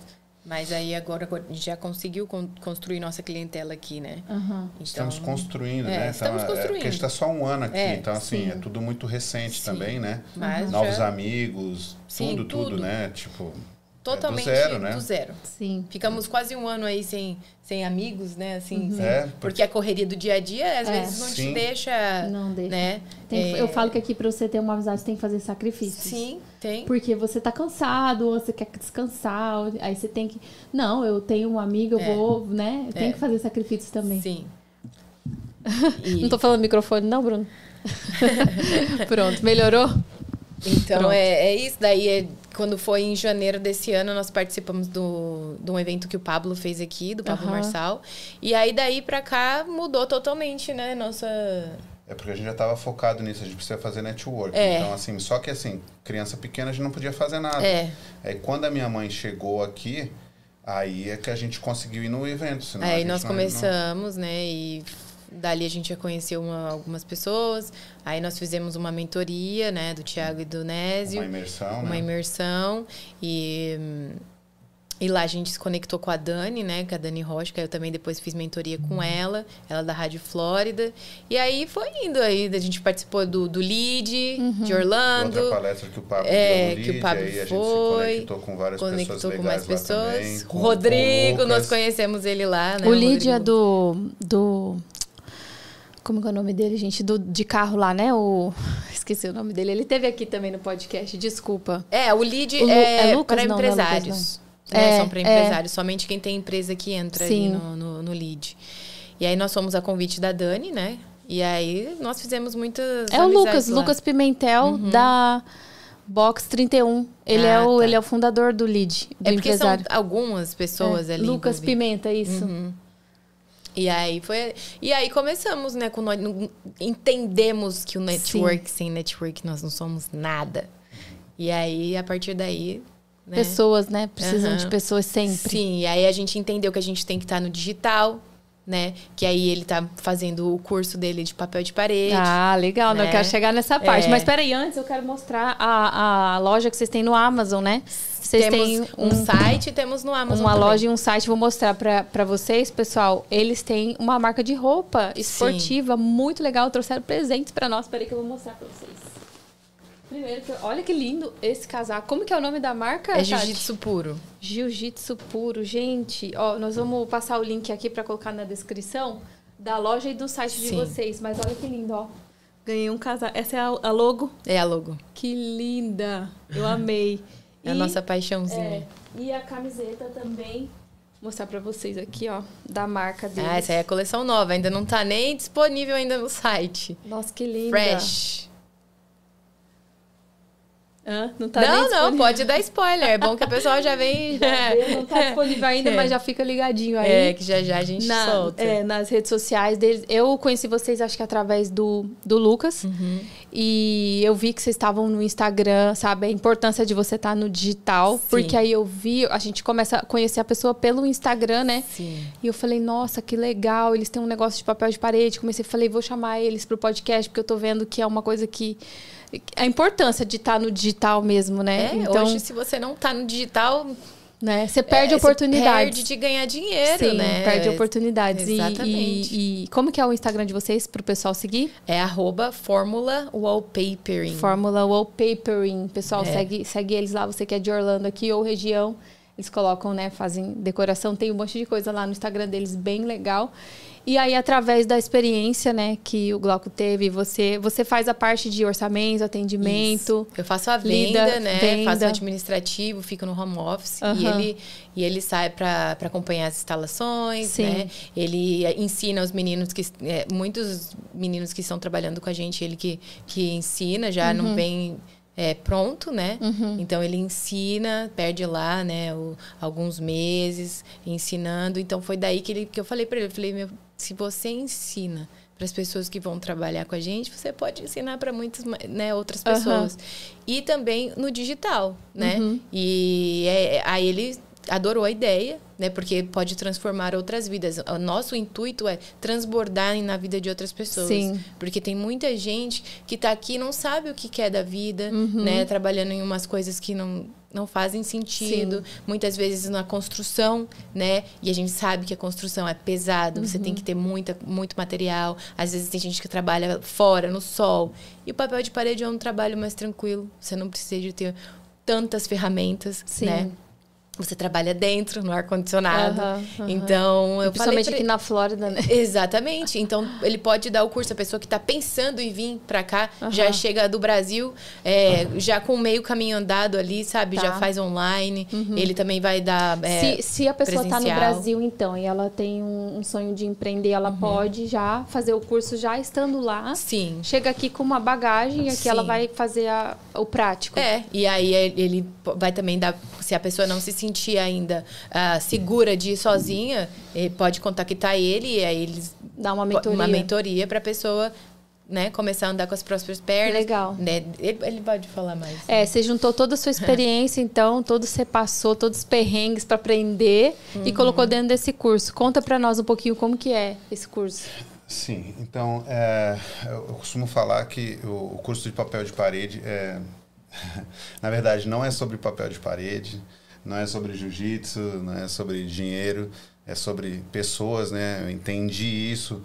É, até um tempo atrás eu estava assim, eu queria me fechar muito pelas experiências é, não muito positivas que eu tive com, com algumas pessoas. Eu, eu me fechei e depois eu entendi, né? É, Acontece é, com todo mundo aqui, né? E aí, senão você é. não, não cresce, né? Tipo, eu sei que eu, podia, que eu posso fazer sozinho, mas eu tenho um teto, né? Tipo, a, gente vive confortavelmente e tal, mas assim, é um teto. Tipo assim, eu, não, eu, eu pensava, eu não preciso de ninguém, eu faço meu trabalho, eu não tenho problema, eu não me incomodo, o cliente não reclama, então eu posso fazer tudo sozinho, né? A pessoa não se atrasa, não tem que cobrar os outros, e eu tava com essa cabeça.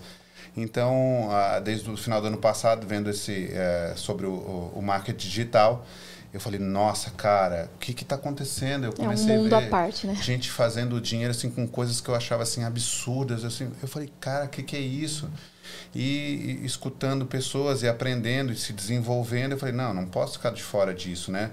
É, até o Steve, Jobs, o Steve Jobs falava, acho que sei lá, uns seis, sete anos atrás, que que quem não tiver no digital vai sumir. Daí eu cara, olhei para minha família e falei, não posso ficar de fora disso. Então, é, eu nem estava mais no Instagram, é, eu fiz uma conta nova, não consegui recuperar minha conta, e aí fiz a conta do, do, do Lord, do The Lord of Wallpapers, e voltei para o Instagram mais aí para ser um, um, gerador de conteúdo, né? E assim, não é uma coisa que eu quero fazer, né? Tipo, ter que botar a minha cara, não tô acostumado a fazer. Todo dia eu acordo, nossa, eu não quero fazer isso, eu não quero gravar, sabe? Assim, não. Eu, eu vejo que muitas pessoas não querem, mas eu entendo que é isso que eu tenho que fazer. E eu entendo que Deus colocou algo dentro de mim que precisa ser transmitido para os outros, que eu já faço isso, eu já ensino pessoas é, pessoas que estão prosperando já na, com papel de parede, têm as suas empresas, assim. Então, é, na verdade, isso é que, que, é, é, que é a minha motivação, né? Porque, assim, o papel de parede, ele não vai mudar a vida da pessoa. Não tem... Não, é, não vou mentir para você. É o mindset que tem que mudar. É o, que, o que a gente quer trabalhar muito é o mindset. Essa uhum. coisa é da, é da família, essa, essa coisa toda que a gente está falando aqui, porque porque senão você vai ser sempre um instalador de papel de parede e não vai mudar a sua vida. Claro, é uma profissão legal, uma profissão digna, tipo, você consegue fazer um, um dinheiro legal, mas assim, tipo, se for só isso, não, não, não, vai, não vai mudar muita coisa. Então, o que a gente quer abordar é justamente isso, essa coisa que Deus colocou dentro de mim de tipo que eu preciso transmitir isso, sabe? E assim, você tem vergonha, você não quer falar, eu tenho muita vontade de falar de Deus, mas não sei o quê, a pessoa fala para mim, você, ah, mas você mistura tudo, você só fala, você fala de Deus. Fala, mas não tem, eu não misturo, não tem como separar uma não coisa tem. da outra, né? É tudo uma coisa só, eu não estou misturando e nada. E acaba que você vende a tua imagem. E uhum. a tua imagem é o que você é. Não tem Sim. como separar o que você pensa, os seus valores do teu trabalho. Não. E muita gente compra você, uhum. não o que Exatamente. você vende. As pessoas, eu vejo isso, eu tenho um Instagram pessoal, né, fora do Assine América, e eu falo lá de maternidade, outras coisas, e eu vejo que as pessoas querem me ver. Uhum. Quando eu posto coisas só trabalho, trabalho, trabalho, o povo sai fora. Então elas querem ver a nossa dia vida, dia, né? quem nós somos, se nós somos pessoas confiáveis ou não. E aí, posteriormente, elas vêm, ah, eu vi que você aluga carro lá e tal. E eu, às vezes eu nem falei, botei um post por semana, mas a pessoa viu, me acompanha, uhum. sabe a minha vida, sabe os meus valores, o que eu penso, o que eu deixo de pensar, e ela compra a minha imagem. As pessoas gostam da vida real, né? Da vida de real. ver a vida ali. Da, é lógico, tem, é. Né, tem gente que não gosta de uhum. mostrar, tem um limite. Sim. Isso você consegue manejar também. Sim. Só que você não pode separar igual e falar, ah, vou falar de Deus, vou falar... fala de tudo que você pensa, porque uhum. as pessoas vão comprar você Exato. no final de tudo. Uhum. É, então, assim, a partir disso, é, eu entendo justamente isso, que o que meu público é um público limitado, é alguém que vai ter que gostar do, do, da minha linguagem, do jeito isso. que eu falo. Então, assim, eu não, não, não espero coisas assim eu sei que Deus está por trás de tudo e tipo não fico esperando coisas assim muito grandiosas porque é, tem que ter essa a pessoa tem que gostar de mim né? E é tipo tráfego pago né? Você investe lá 100 mil para ter um resultado de, de, de, sei lá de 100 pessoas para comprar o seu produto. Então é mais ou menos assim né? Tipo é. não são todos que vão comprar.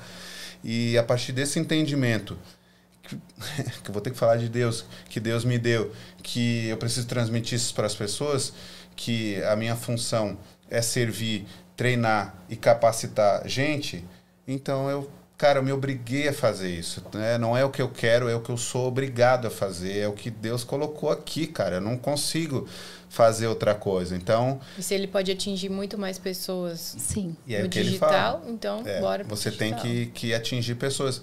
Então, esse trabalho que eu já venho fazendo, um trabalho formiguinha com as pessoas que já dá certo, eu falei, não, então realmente eu Deus fica me empurrando para isso e eu não quero, eu fico é, eu fico é, é, como é que é? Procrastinando. procrastinando, não querendo fazer aquilo que fica queimando aqui, agora eu me senti obrigado.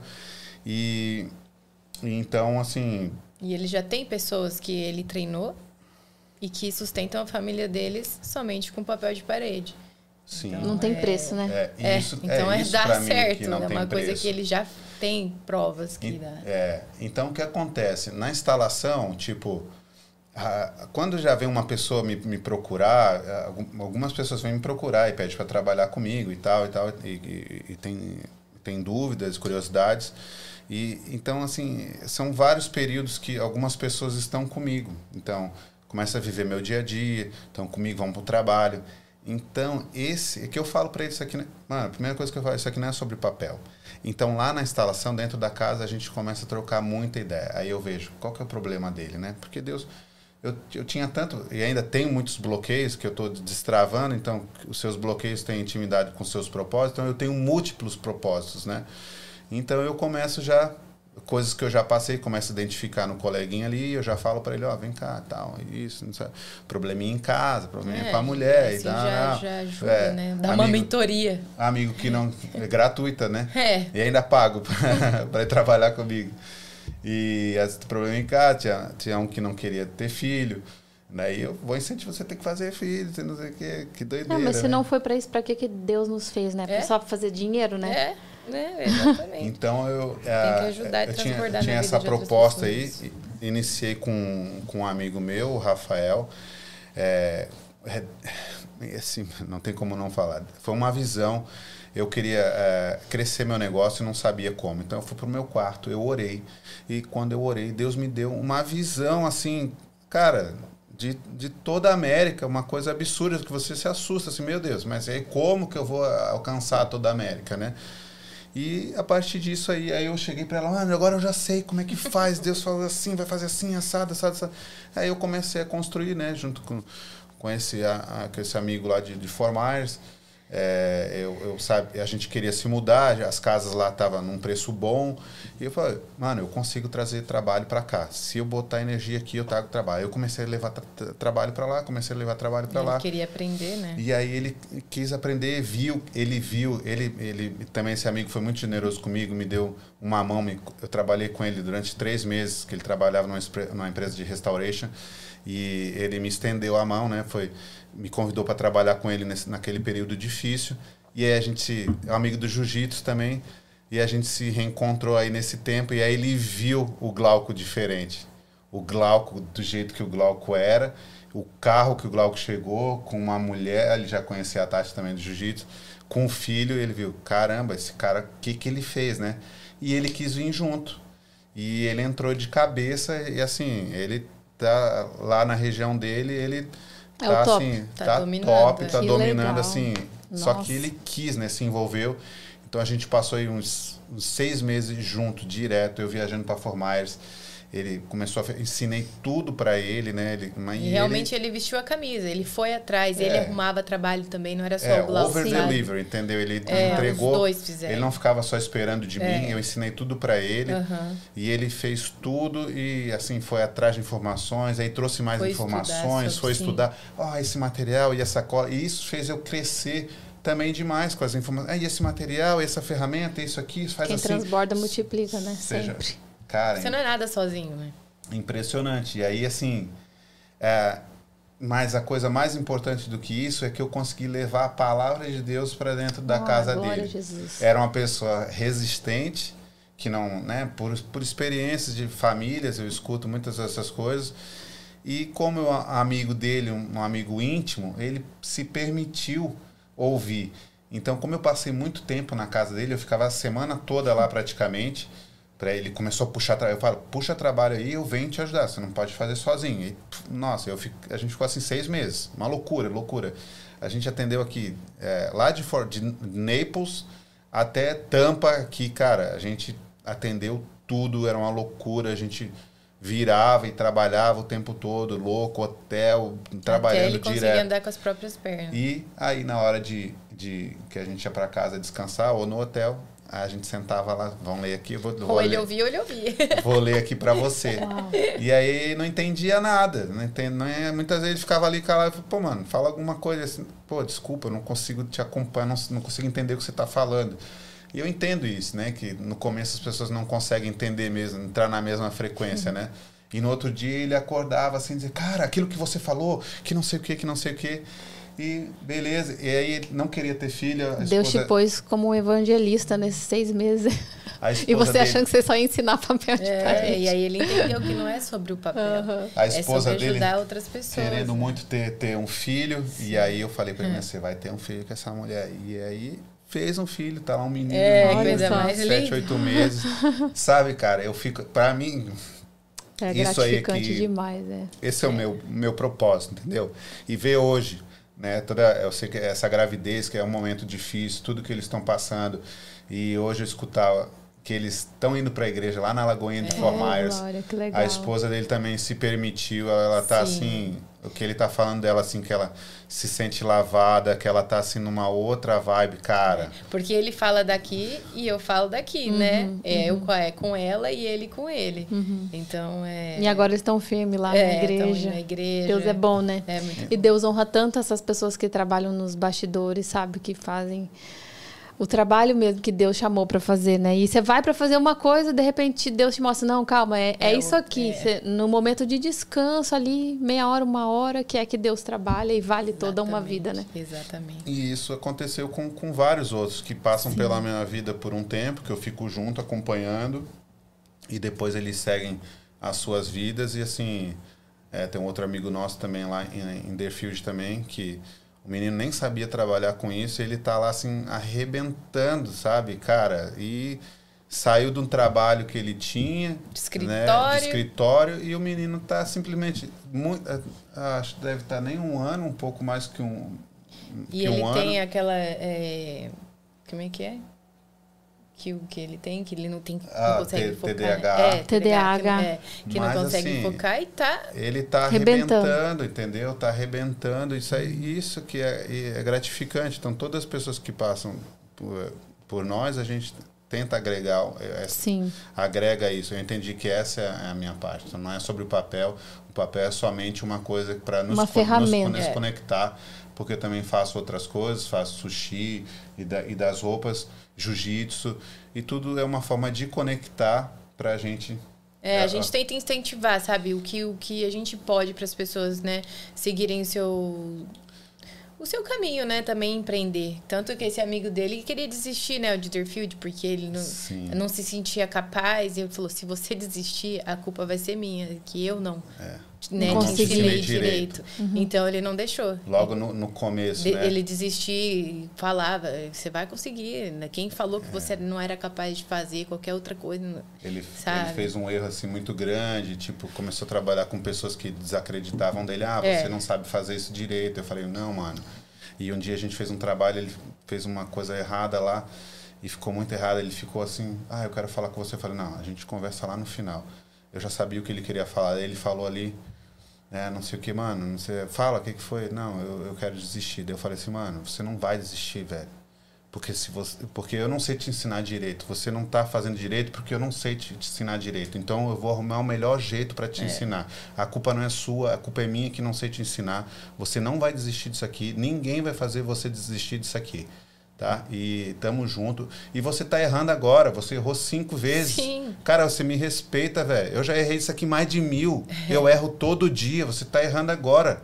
Pelo amor de Deus. Porque às vezes a gente se frustra, né, na primeira, nos primeiros erros que a gente tem. Sim. É. Mas é com, são com os erros que a gente se transforma, que a gente melhora. né? E leva propósito É. para as pessoas, né? E Hoje- outro também, né? que Feliz ver que a- construiu uma família, né? Também. Tá com uma Também? pequena, Também, família. é esse aqui é, caiu no. O próximo é o Rodrigo.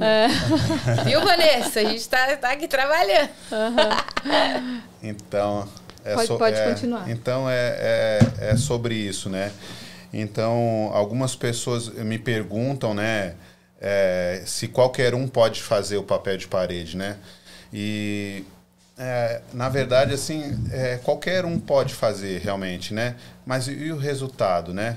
E mas eu, eu também eu costumo responder que você precisa deixar de ser um qualquer um primeiro de tudo, porque eu era um qualquer um, eu me sentia um qualquer um. Quando eu deixei de ser um qualquer um e, e, e valorizar aquilo que eu estava fazendo, tudo mudou. Então, acho que a, a grande resposta é, é, é, qualquer um pode fazer, mas não pode ser feito de qualquer maneira. Esse é o grande segredo.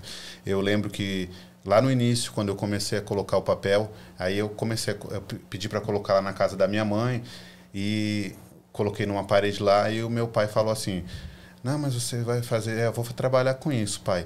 Mas, mas você sabe fazer isso e não sei o quê, e se der, e se, e se der errado, e se não sei o quê. E uma coisa que eu coloquei no, na minha cabeça foi assim: Olha, pai, é, se der errado, eu arranco tudo, eu pinto, eu deixo tudo de novo, eu vou dar o meu melhor. E eu, eu tenho essa coisa na minha cabeça até hoje de dar o meu melhor.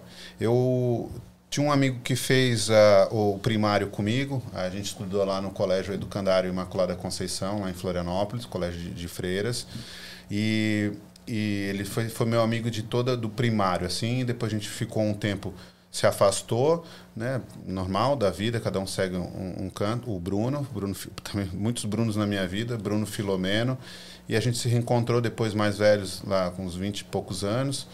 E o que me chamou a atenção é que a gente se encontrou para conversar um dia e o Bruno estava assim muito o que ele fazia estava muito bem, ele trabalhava para uma revista, não sei se ele faz isso ainda, e trabalhava com adolescentes, e trabalhava com a revista dentro das escolas, não sei o que, bem legal, e ele falou assim, eu amo o que eu faço.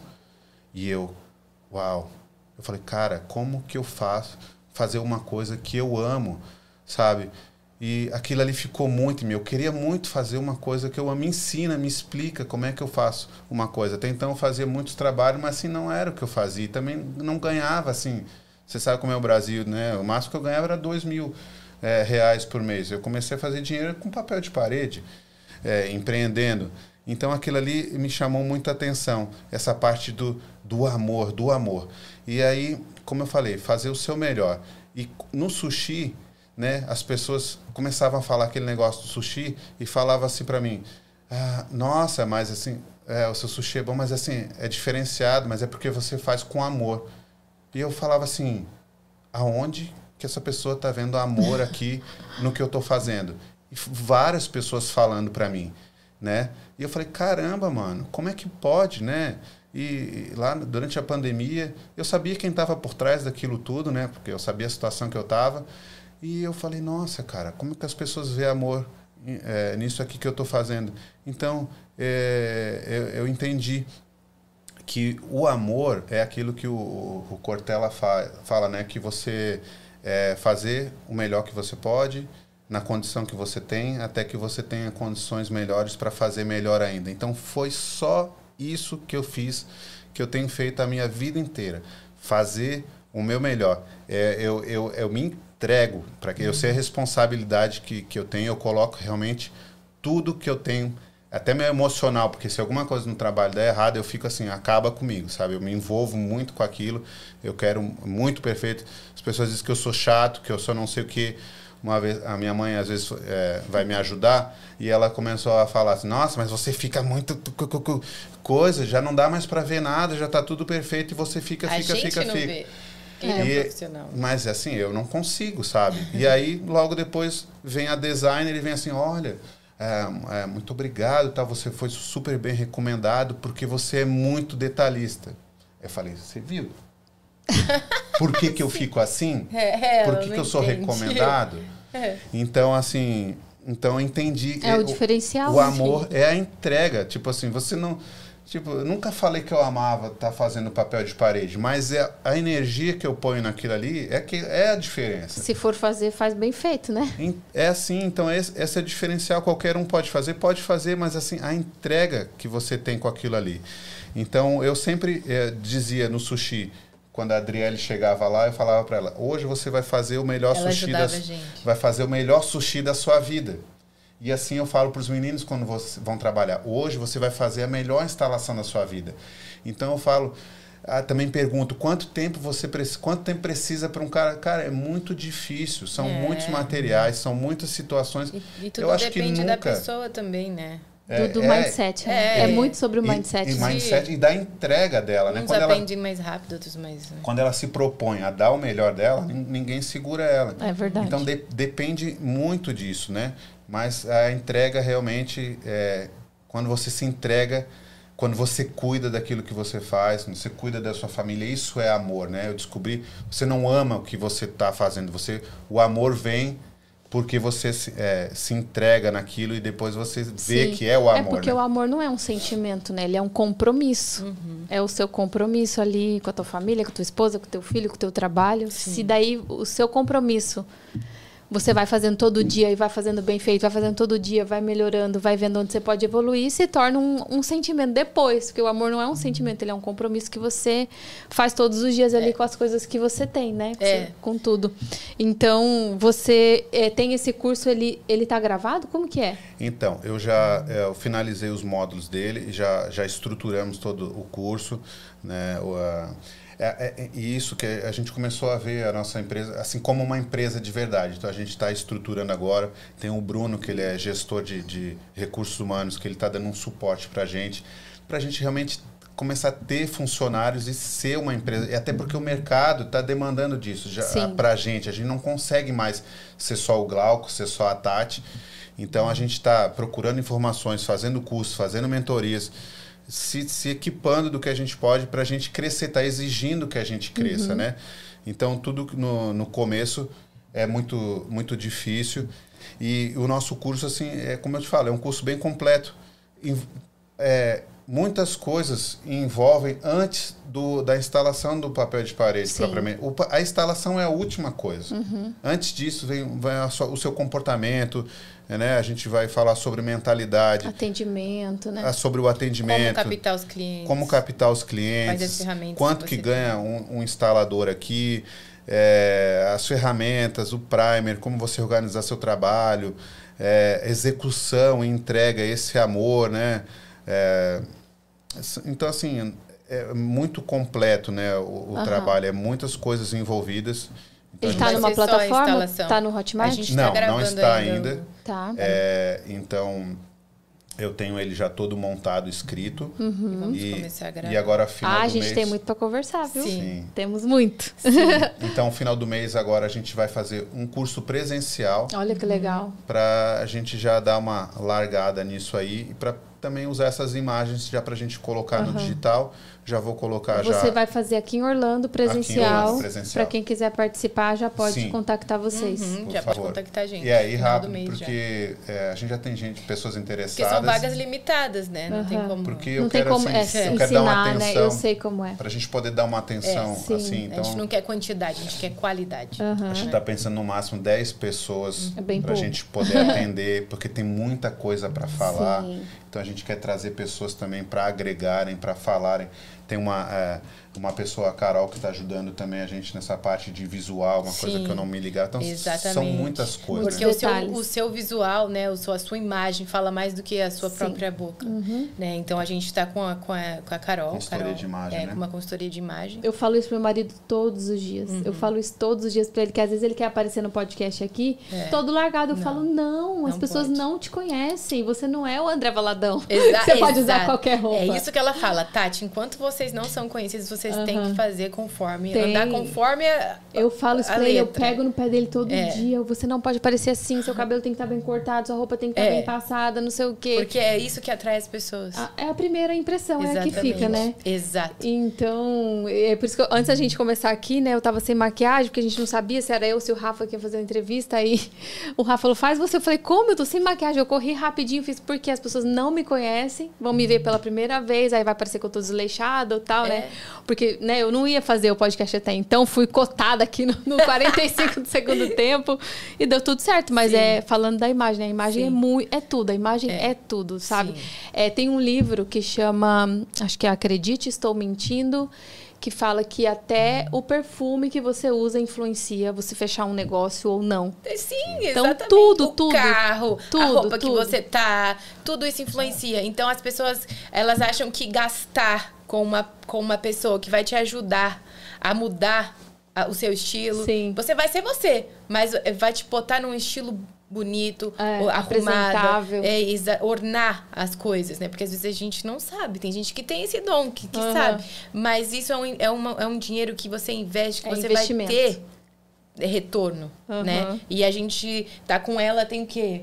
Um mês? E já a gente mudou muita viu coisa, né? tanta diferença, tanta Já. diferença. Porque ainda tem que comprar roupas, ela tá É, pra vir pra cá. sim, e ela tá- aí quem tiver interesse também, É, ela vai vir pra cá ela vai vir no pra final cá. de maio. Então, assim, eu acho... É uma coisa que eu achava bobagem, sabe? Não, Assim, é, os e homens é geralmente pensam que é bobagem, né? bobagem, não é Não. nada bobagem. E eu não. falava pra ela, falei, ah, homem é mais fácil, né? Coloca uma calça jeans e uma camiseta polo Tati. Não é isso. É. É, tem muito mais do que isso. O homem também precisa de acessório, o homem Sim. também. E aí, ela explicando, né, a- essa camiseta polo que ele tá, não é uma camiseta polo pra, né, é, é esporte. Eu falei, meu Deus, eu nem sabia que tinha essas. Então, faz toda a diferença. Faz toda a diferença. Toda a É, então, no diferença. digital, principalmente, que ninguém te conhece, a primeira imagem é, É a que que fica. fica. o que você fala e tudo. Sim. É claro que. Eu tava até conversando com o Rafa ontem, antes de dormir. Você não pode perder a sua essência. Quem você é, exato. você tem que ser. Sim. Errando ou não errando, você tem que ser você, o máximo que você conseguir. E todo dia você se analisa. O que, que eu posso melhorar para ficar a minha imagem parecer melhor, né? Sim. Então, é uma coisa bem legal. Então, o curso está nas vias finais. Vocês vão fazer um Sim. evento presencial. Quem quiser já corre, já fala com eles, porque é né, vai ter, vai, tem- vai ser vaga limitada, porque pelo que vocês falaram, vocês querem dar atenção mesmo realmente Sim. para para quem quem tá chegando em Orlando, né, já procura ele. Se você não tem uma profissão ainda, se você não sabe ainda o que fazer, é uma Ou coisa Você quer mudar, né? ou quer mudar de profissão, Uhum. você que já está aqui, dá para você fazer, gente. E tem mercado para todo mundo. Nós temos dois, duas mentorias online também. Então a gente sempre fala, é, é questionado assim, mas vocês não têm medo de concorrência? Gente, tem tanto campo. Se tivesse tanta concorrência assim, o McDonald's e o Burger King não É, existiriam. Exatamente. Né? Então, tu, tem espaço para todos. Você vê, em Fort Myers lá vocês fizeram um trabalho, por que não? Em, em outro local, né? Exato. Charlotte, sei lá, Jacksonville, tem muito Tem campo espaço, espaço para todo mundo. para explorar. Quando a gente veio pra cá, né, é, ela até ela, ela falava um pouco assim, mas meu amor, e, e aí, e, né, e o trabalho? Eu fa- sempre falei pra ela, não se preocupa, o meu trabalho eu faço aonde De qualquer for. lugar. Uhum. Então, e já vi que dá certo. É- Aqui o mercado é imenso, cara. Então, assim, ah, eu costumo falar para os meninos que eu não vejo eles como, como concorrentes, entendeu? Então, a gente trabalha com muita parceria. É, Tem um a- passa trabalho pro outro. então a gente tem pessoas direto com a gente aqui, Uhum. e a gente tem outros parceiros aqui trabalhando com a gente, Sim. lá em E Miami. sempre falta, né? Sempre falta, Sempre sempre falta. Sim, é muito É trabalho, então a gente resolveu agora, vamos virar uma empresa de verdade, assim, Aham. com, com, com Porque a gente funcionários. pensava muito em passar os trabalhos, né? Porque no. no... Para ajudar as pessoas também, fala assim, né? De, de, de cada um ter a sua empresa. Mas às vezes não, não dá. É, agora a gente entendeu que para você crescer você precisa ter funcionários. Sim. Né? Então é, agora a É, gente está isso implementando envolve isso. Uma, uma, uma outra parte, né? É. Tipo, do curso também. Porque uma, é, é o, é o curso, é, e a outra parte, se você, você quiser uma consultoria, como eu fiz com os outros meninos, É. aí é uma outra coisa. Aí eu vou te acompanhar. Sim. Aí já é uma outra coisa, já, já envolve um tempo Envolve muito o seu maior, tempo, aí e cê- é outro uma- Ele vai se valor, dedicar né? somente a você. Sim, sim. Sabe? Individual. É outra Sim. coisa. E, mas é. uma coisa, então, o curso é- vai, ser, vai acontecer aqui em Orlando dia 27 de, e dia 28 de maio agora. E, assim, para quem está procurando desenvolver uma profissão, é, a gente sabe como que é a vida aqui, né? Como que se vive de diária, quanto que as pessoas ganham aqui. E é, eu entendo que você já... ah, você já conseguindo executar bem o seu trabalho, aí você consegue fazer uma renda super legal aí.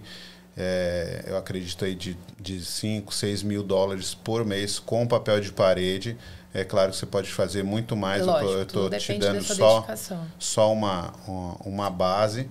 E isso aí já, vai, já é bem suficiente para você dar uma vida mais confortável para sua família, E sabe? uma coisa também, não é só para homem.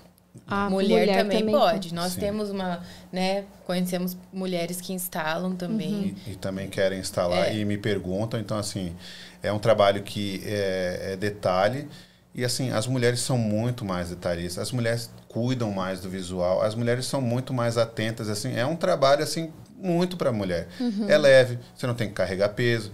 Tipo, Melhor tipo, do que estar tá na limpeza. é. Na, ah, outra coisa, tipo, tem, tem um estigma, uma crença que a mulher tem que vir para cá e fazer faxina, é, cara. E hoje não, é. é mano, aqui é, Cara, assim, Você é pesado. É pesado. Você não.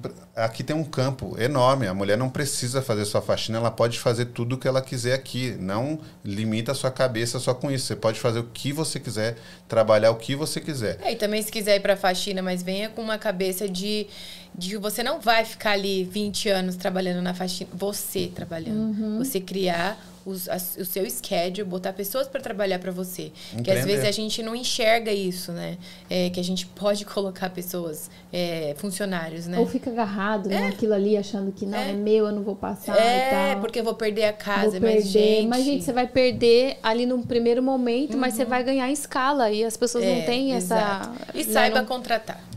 Sim. Porque a gente também já teve problemas assim com relação a isso. E aí é com, você vai aprendendo a uhum. selecionar as pessoas uhum. que vão uhum. trabalhar com você. É. Exatamente. Um é livro isso. que abriu muito a minha cabeça foi o livro do, do Tiago Brunet, que é especialista em pessoas. Top. Aí aquele ali.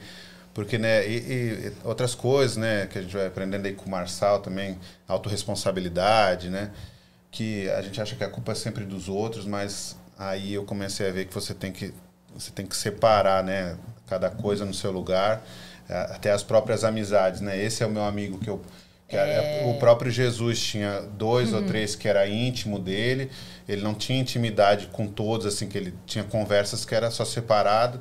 Então é exatamente isso. Esse livro é muito top para você separar, é. porque nem todos são teus amigos, é. nem todos vocês podem falar. Tem, nem tem, um, tem um colega que, que, tipo, é só do trabalho, que você vai ficar no trabalho, não vai trazer para sua casa. Tem outro que você pode contar até determinadas coisas, tem outro que você pode contar sentimento. Quando você entende isso. E é... às vezes você tem que testar as amizades também, né? É. Que é isso que, que ele ensina também. Testar. Testar as amizades.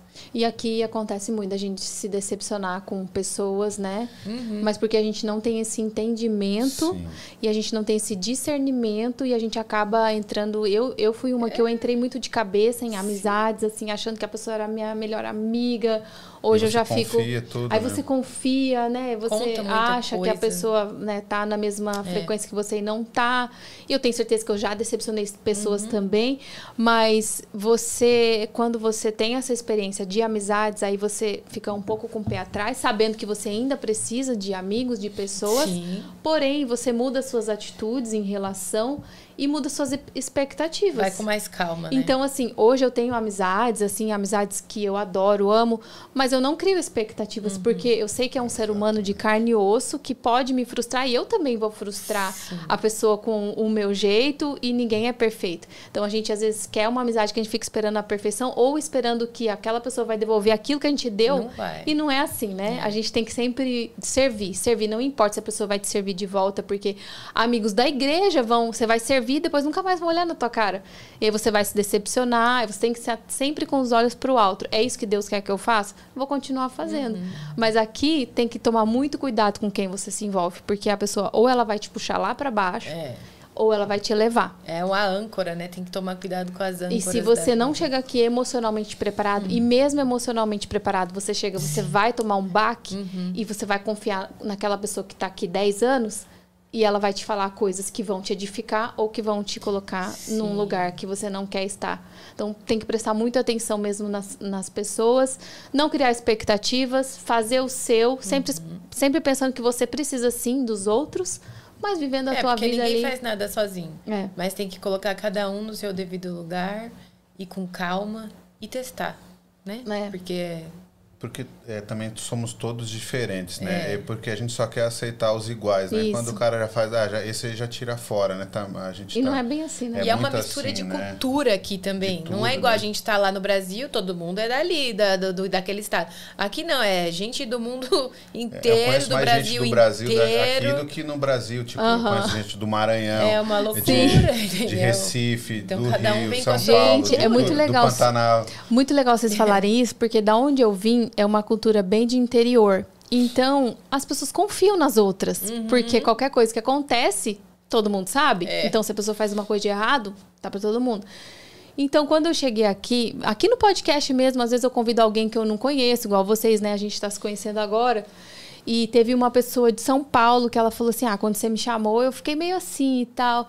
E eu não entendia isso, mas é a diferença de cultura, de uhum. estado, porque em São Paulo cada um tá vivendo a sua Sim, vida, é, ninguém um tá ali. E si. outra como tá todo mundo ali tentando ganhar a vida, todo mundo veio de às vezes de outro estado, todo mundo correndo atrás do seu, muita gente ludibria um monte uhum. de gente, então a pessoa fica assim, ela não quer ter amizade com ninguém porque ela acha que sempre que o outro tá querendo dar o golpe é nela. Verdade. É verdade. Então ela falou assim: ó, quando você me chamou, eu achei que, sei lá, cheirava golpe, mas eu só tava chamando pra uma entrevista pro podcast. A pessoa achou que eu já ia vir aqui, que eu já ia cobrar não sei o quê. Que... É porque hoje em porque dia. Porque a gente sabe que é. sabe como é que, que é tá assim. Negócio, é. Né? E aí essa é. mistura de culturas também faz isso. Você, é. fa... você fica com o pé atrás, é normal. É, né? Então, assim, aqui também a gente aprende isso, né? Sim, hoje em dia a gente tem que realmente pensar muito e, e tomar cuidado, porque tem muita gente querendo é. realmente dar o golpe. Ah, Fala aqui, que vai fazer. Mas tem uma né? crença também muito forte de que é, já chega aqui, tipo, brasileiro, não se é. envolve com brasileiro, não se mistura com brasileiro. E a gente tinha é, realmente um certo preconceito, até para trabalhar. O nosso é. foco era só com americanos. Os nossos clientes eram, assim, 98% americanos. Mas a gente mudou isso também, porque assim, não, não, não se trata de uma nacionalidade, não se trata de, de um bairro, não é se trata pessoa. de uma cidade. É o ser humano em si. São pessoas e você tem que estar preparado, seja para qualquer, qualquer que for a nacionalidade dela, né? E vamos São combinar. seres humanos, né? Os brasileiros estão dominando esses Estados Unidos. Então. Sim. Acho que a maioria dos assim das casas de vacation aqui que são Airbnb, essas casas que alugam, uhum. quem quem toma conta, quem tem companhia brasileiros. são brasileiros. É então não tem para onde correr, vai. Principalmente aqui em Orlando, né? Tem gente é, ruim, mas tem muita tem, gente boa. Tem muita e, gente boa. E assim, é, a gente foi até num outro evento lá na, na Adega Gaúcha, também. tipo. É, com o, o Boni, né? E ele passou informações assim, caramba, Incríveis. né, cara? Assim, quantos brasileiros, brasileiros investindo aqui é, e, está mudando um pouco esse perfil, porque antes o que vinha para cá era, era gente, gente para trabalhar para limpar banheiro, é... realmente fazer faxina e tal. Mas agora está vindo engenheiros, arquitetos. E estão trazendo duas gerações para cá. Estão é. uhum. vindo ele profissional e está trazendo o filho que não vai trabalhar na, na, ali na uhum. ter esse subemprego, digamos assim. Então, assim. E, e, e, esse dinheiro, esses investimentos, quantas casas eles compraram Sim. aqui. Então, assim, é impressionante. É incrível. Tem brasileiros que têm 200, 400 são donos de 200, 400 e casas. são brasileiros que estão vindo para empreender, né? Não mais para trabalhar nesses empregos. Então está mudando muito esse muito. perfil e daqui uns cinco anos você vai ver uma mudança aqui uhum. nessa cidade. E, que Orlando é incrível. e nós somos aqui. responsáveis, né? Nós já estamos aqui, Sim, nós, muito né? A gente com a Cine América trazendo tanta gente, vocês com o curso, né? Ensinando as pessoas a ter outro mindset. Você pode vir aqui e ter sua própria empresa, né? Sim, hoje em dia tem muito, tá muito mais fácil de, do que quando a gente chegou, ah, né? Sim. Lá atrás que não sim. tinha nem essa história de grupo de WhatsApp. Não tinha nada, né? Hoje em dia você diga, ah, tô precisando de trabalho. É ah, tudo mais, mais Hoje em simples. dia, né? É. Glauco, você tem vaga aí para mim? Sair agora aqui do Brasil. Luiz Gustavo Damiani. Eu acho que é o Luiz da mentoria. Glauco é fera, pessoa nota mil. Luiz, Giovanni, Stefano. Precisa, eu não gosto de prometer nada para ninguém. Você precisa entrar aqui é. primeiro e aí a gente conversa. A gente sempre fala, vocês têm que estar aqui. É. Não tem como prometer nada. porque Pisa muita aqui, gente de lá, gente, né? muita gente de lá pede faz a mesma pergunta. Então, tem que chegar aqui primeiro. Vem, vem, só vem, só Luiz. Vem, né? Só vem, entra aí na plataforma, já vai vendo advogado, já vai vendo casa para você alugar, já vai vendo tudo. Quando você chegar aqui, você emprego já fala não que falta. Ixi, emprego que é. não falta. O que falta é gente qualificada para trabalhar. Falta muito. Juraci falou: parabéns. Quando o mundo diz desista, Deus sussurra, tente mais uma Minha vez. Amém. Fazer o bem sem olhar a quem. A Cine América sempre trazendo convidados de alta qualidade. Tem Ó, a minha norinha aqui. A, a minha norinha comentou. a Júlia. É. Ah, eu tô muito feliz, sabe? Porque o podcast tem mudado muito o mindset das pessoas. Muito, assim. A gente tem recebido testemunhos de pessoas, ah, Elo, eu entrei para ver assim como que era a vida nos Estados Unidos, de repente a gente começou a falar e as pessoas, nossa, isso, esse ponto, esse ponto, já vou aí com outra cabeça, e isso não tem preço, É né? incrível, é. A gente quer passar informação, histórias de superação, mas é mais do que isso, saber que as pessoas podem vencer barreiras emocionais, quebrar é, paradigmas que elas têm na vida, coisas que foram faladas para elas quando eram crianças, que elas podem vir e elas podem né, alcançar o mundo. Então, esse é nosso propósito também. Vocês querem deixar algum recado para a audiência? Eu queria agradecer demais. Foi um tempo muito bom de qualidade com vocês. A história de vocês é Passou maravilhosa. viu, né? Nossa, Que foram quantas horas, Bruno? Recorde! yeah! Recorde! Primeiro podcast da Primeiro. gente. Coisa boa. E eles estavam nervosos aí no começo. Estavam, ai, meu Deus, não sei o que. Não, você viu que é né, super tranquilo, Ah, né? Já pode chamar mais Agora vezes. vocês têm que vir no, no cristão. Pra dar o Não. testemunho de vocês, viu? Pode me colocar Toda sexta-feira nós temos o testemunho. Agora eu vou ser- eu vou ser a, assim, depois eu vou ser a segunda, ser a terceira.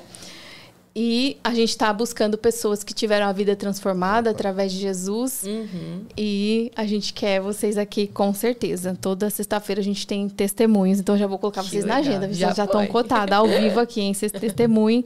Muito obrigada, gente. Ah, eu Obrigada pelo agradecer convite. muito pelo convite. A gente ficou muito feliz quando veio o convite. É, a gente estava muito afim de participar aqui. E, e assim, venham, né? As pessoas que querem trabalhar com a gente, tem muita gente que vem se conectar com a gente. E venham porque é, Deus tem uma. É o melhor, a gente não sabe nem o que, que vai acontecer de, de tão louco. E o que eu digo, a gente está igual um bebê, uma criança que está engatinhando. E mas já já a gente está aí já a- andando e correndo e logo logo a gente vai estar voando com certeza. Céu é o limite. Temos Amém. muito que, que crescer, evoluir e transbordar na vida de outras pessoas, né? É Deus que é o coloca o, propósito na nossa vida, mas ele faz muito além do que a gente pede, do que a gente imagina, do que a gente sonha, né? Sim. Então, Deus é maravilhoso. Então o que a gente está vivendo agora, que é muito bom, que é sensacional, não é nem a sombra É, daquilo que Amém. está por vir. Eu creio. está por vir. Eu creio, é só o começo. Muito obrigada a todos. Não deixem de curtir aqui o canal, deixar o comentário de vocês. Até o próximo. Tchau. Tchau. Tchau.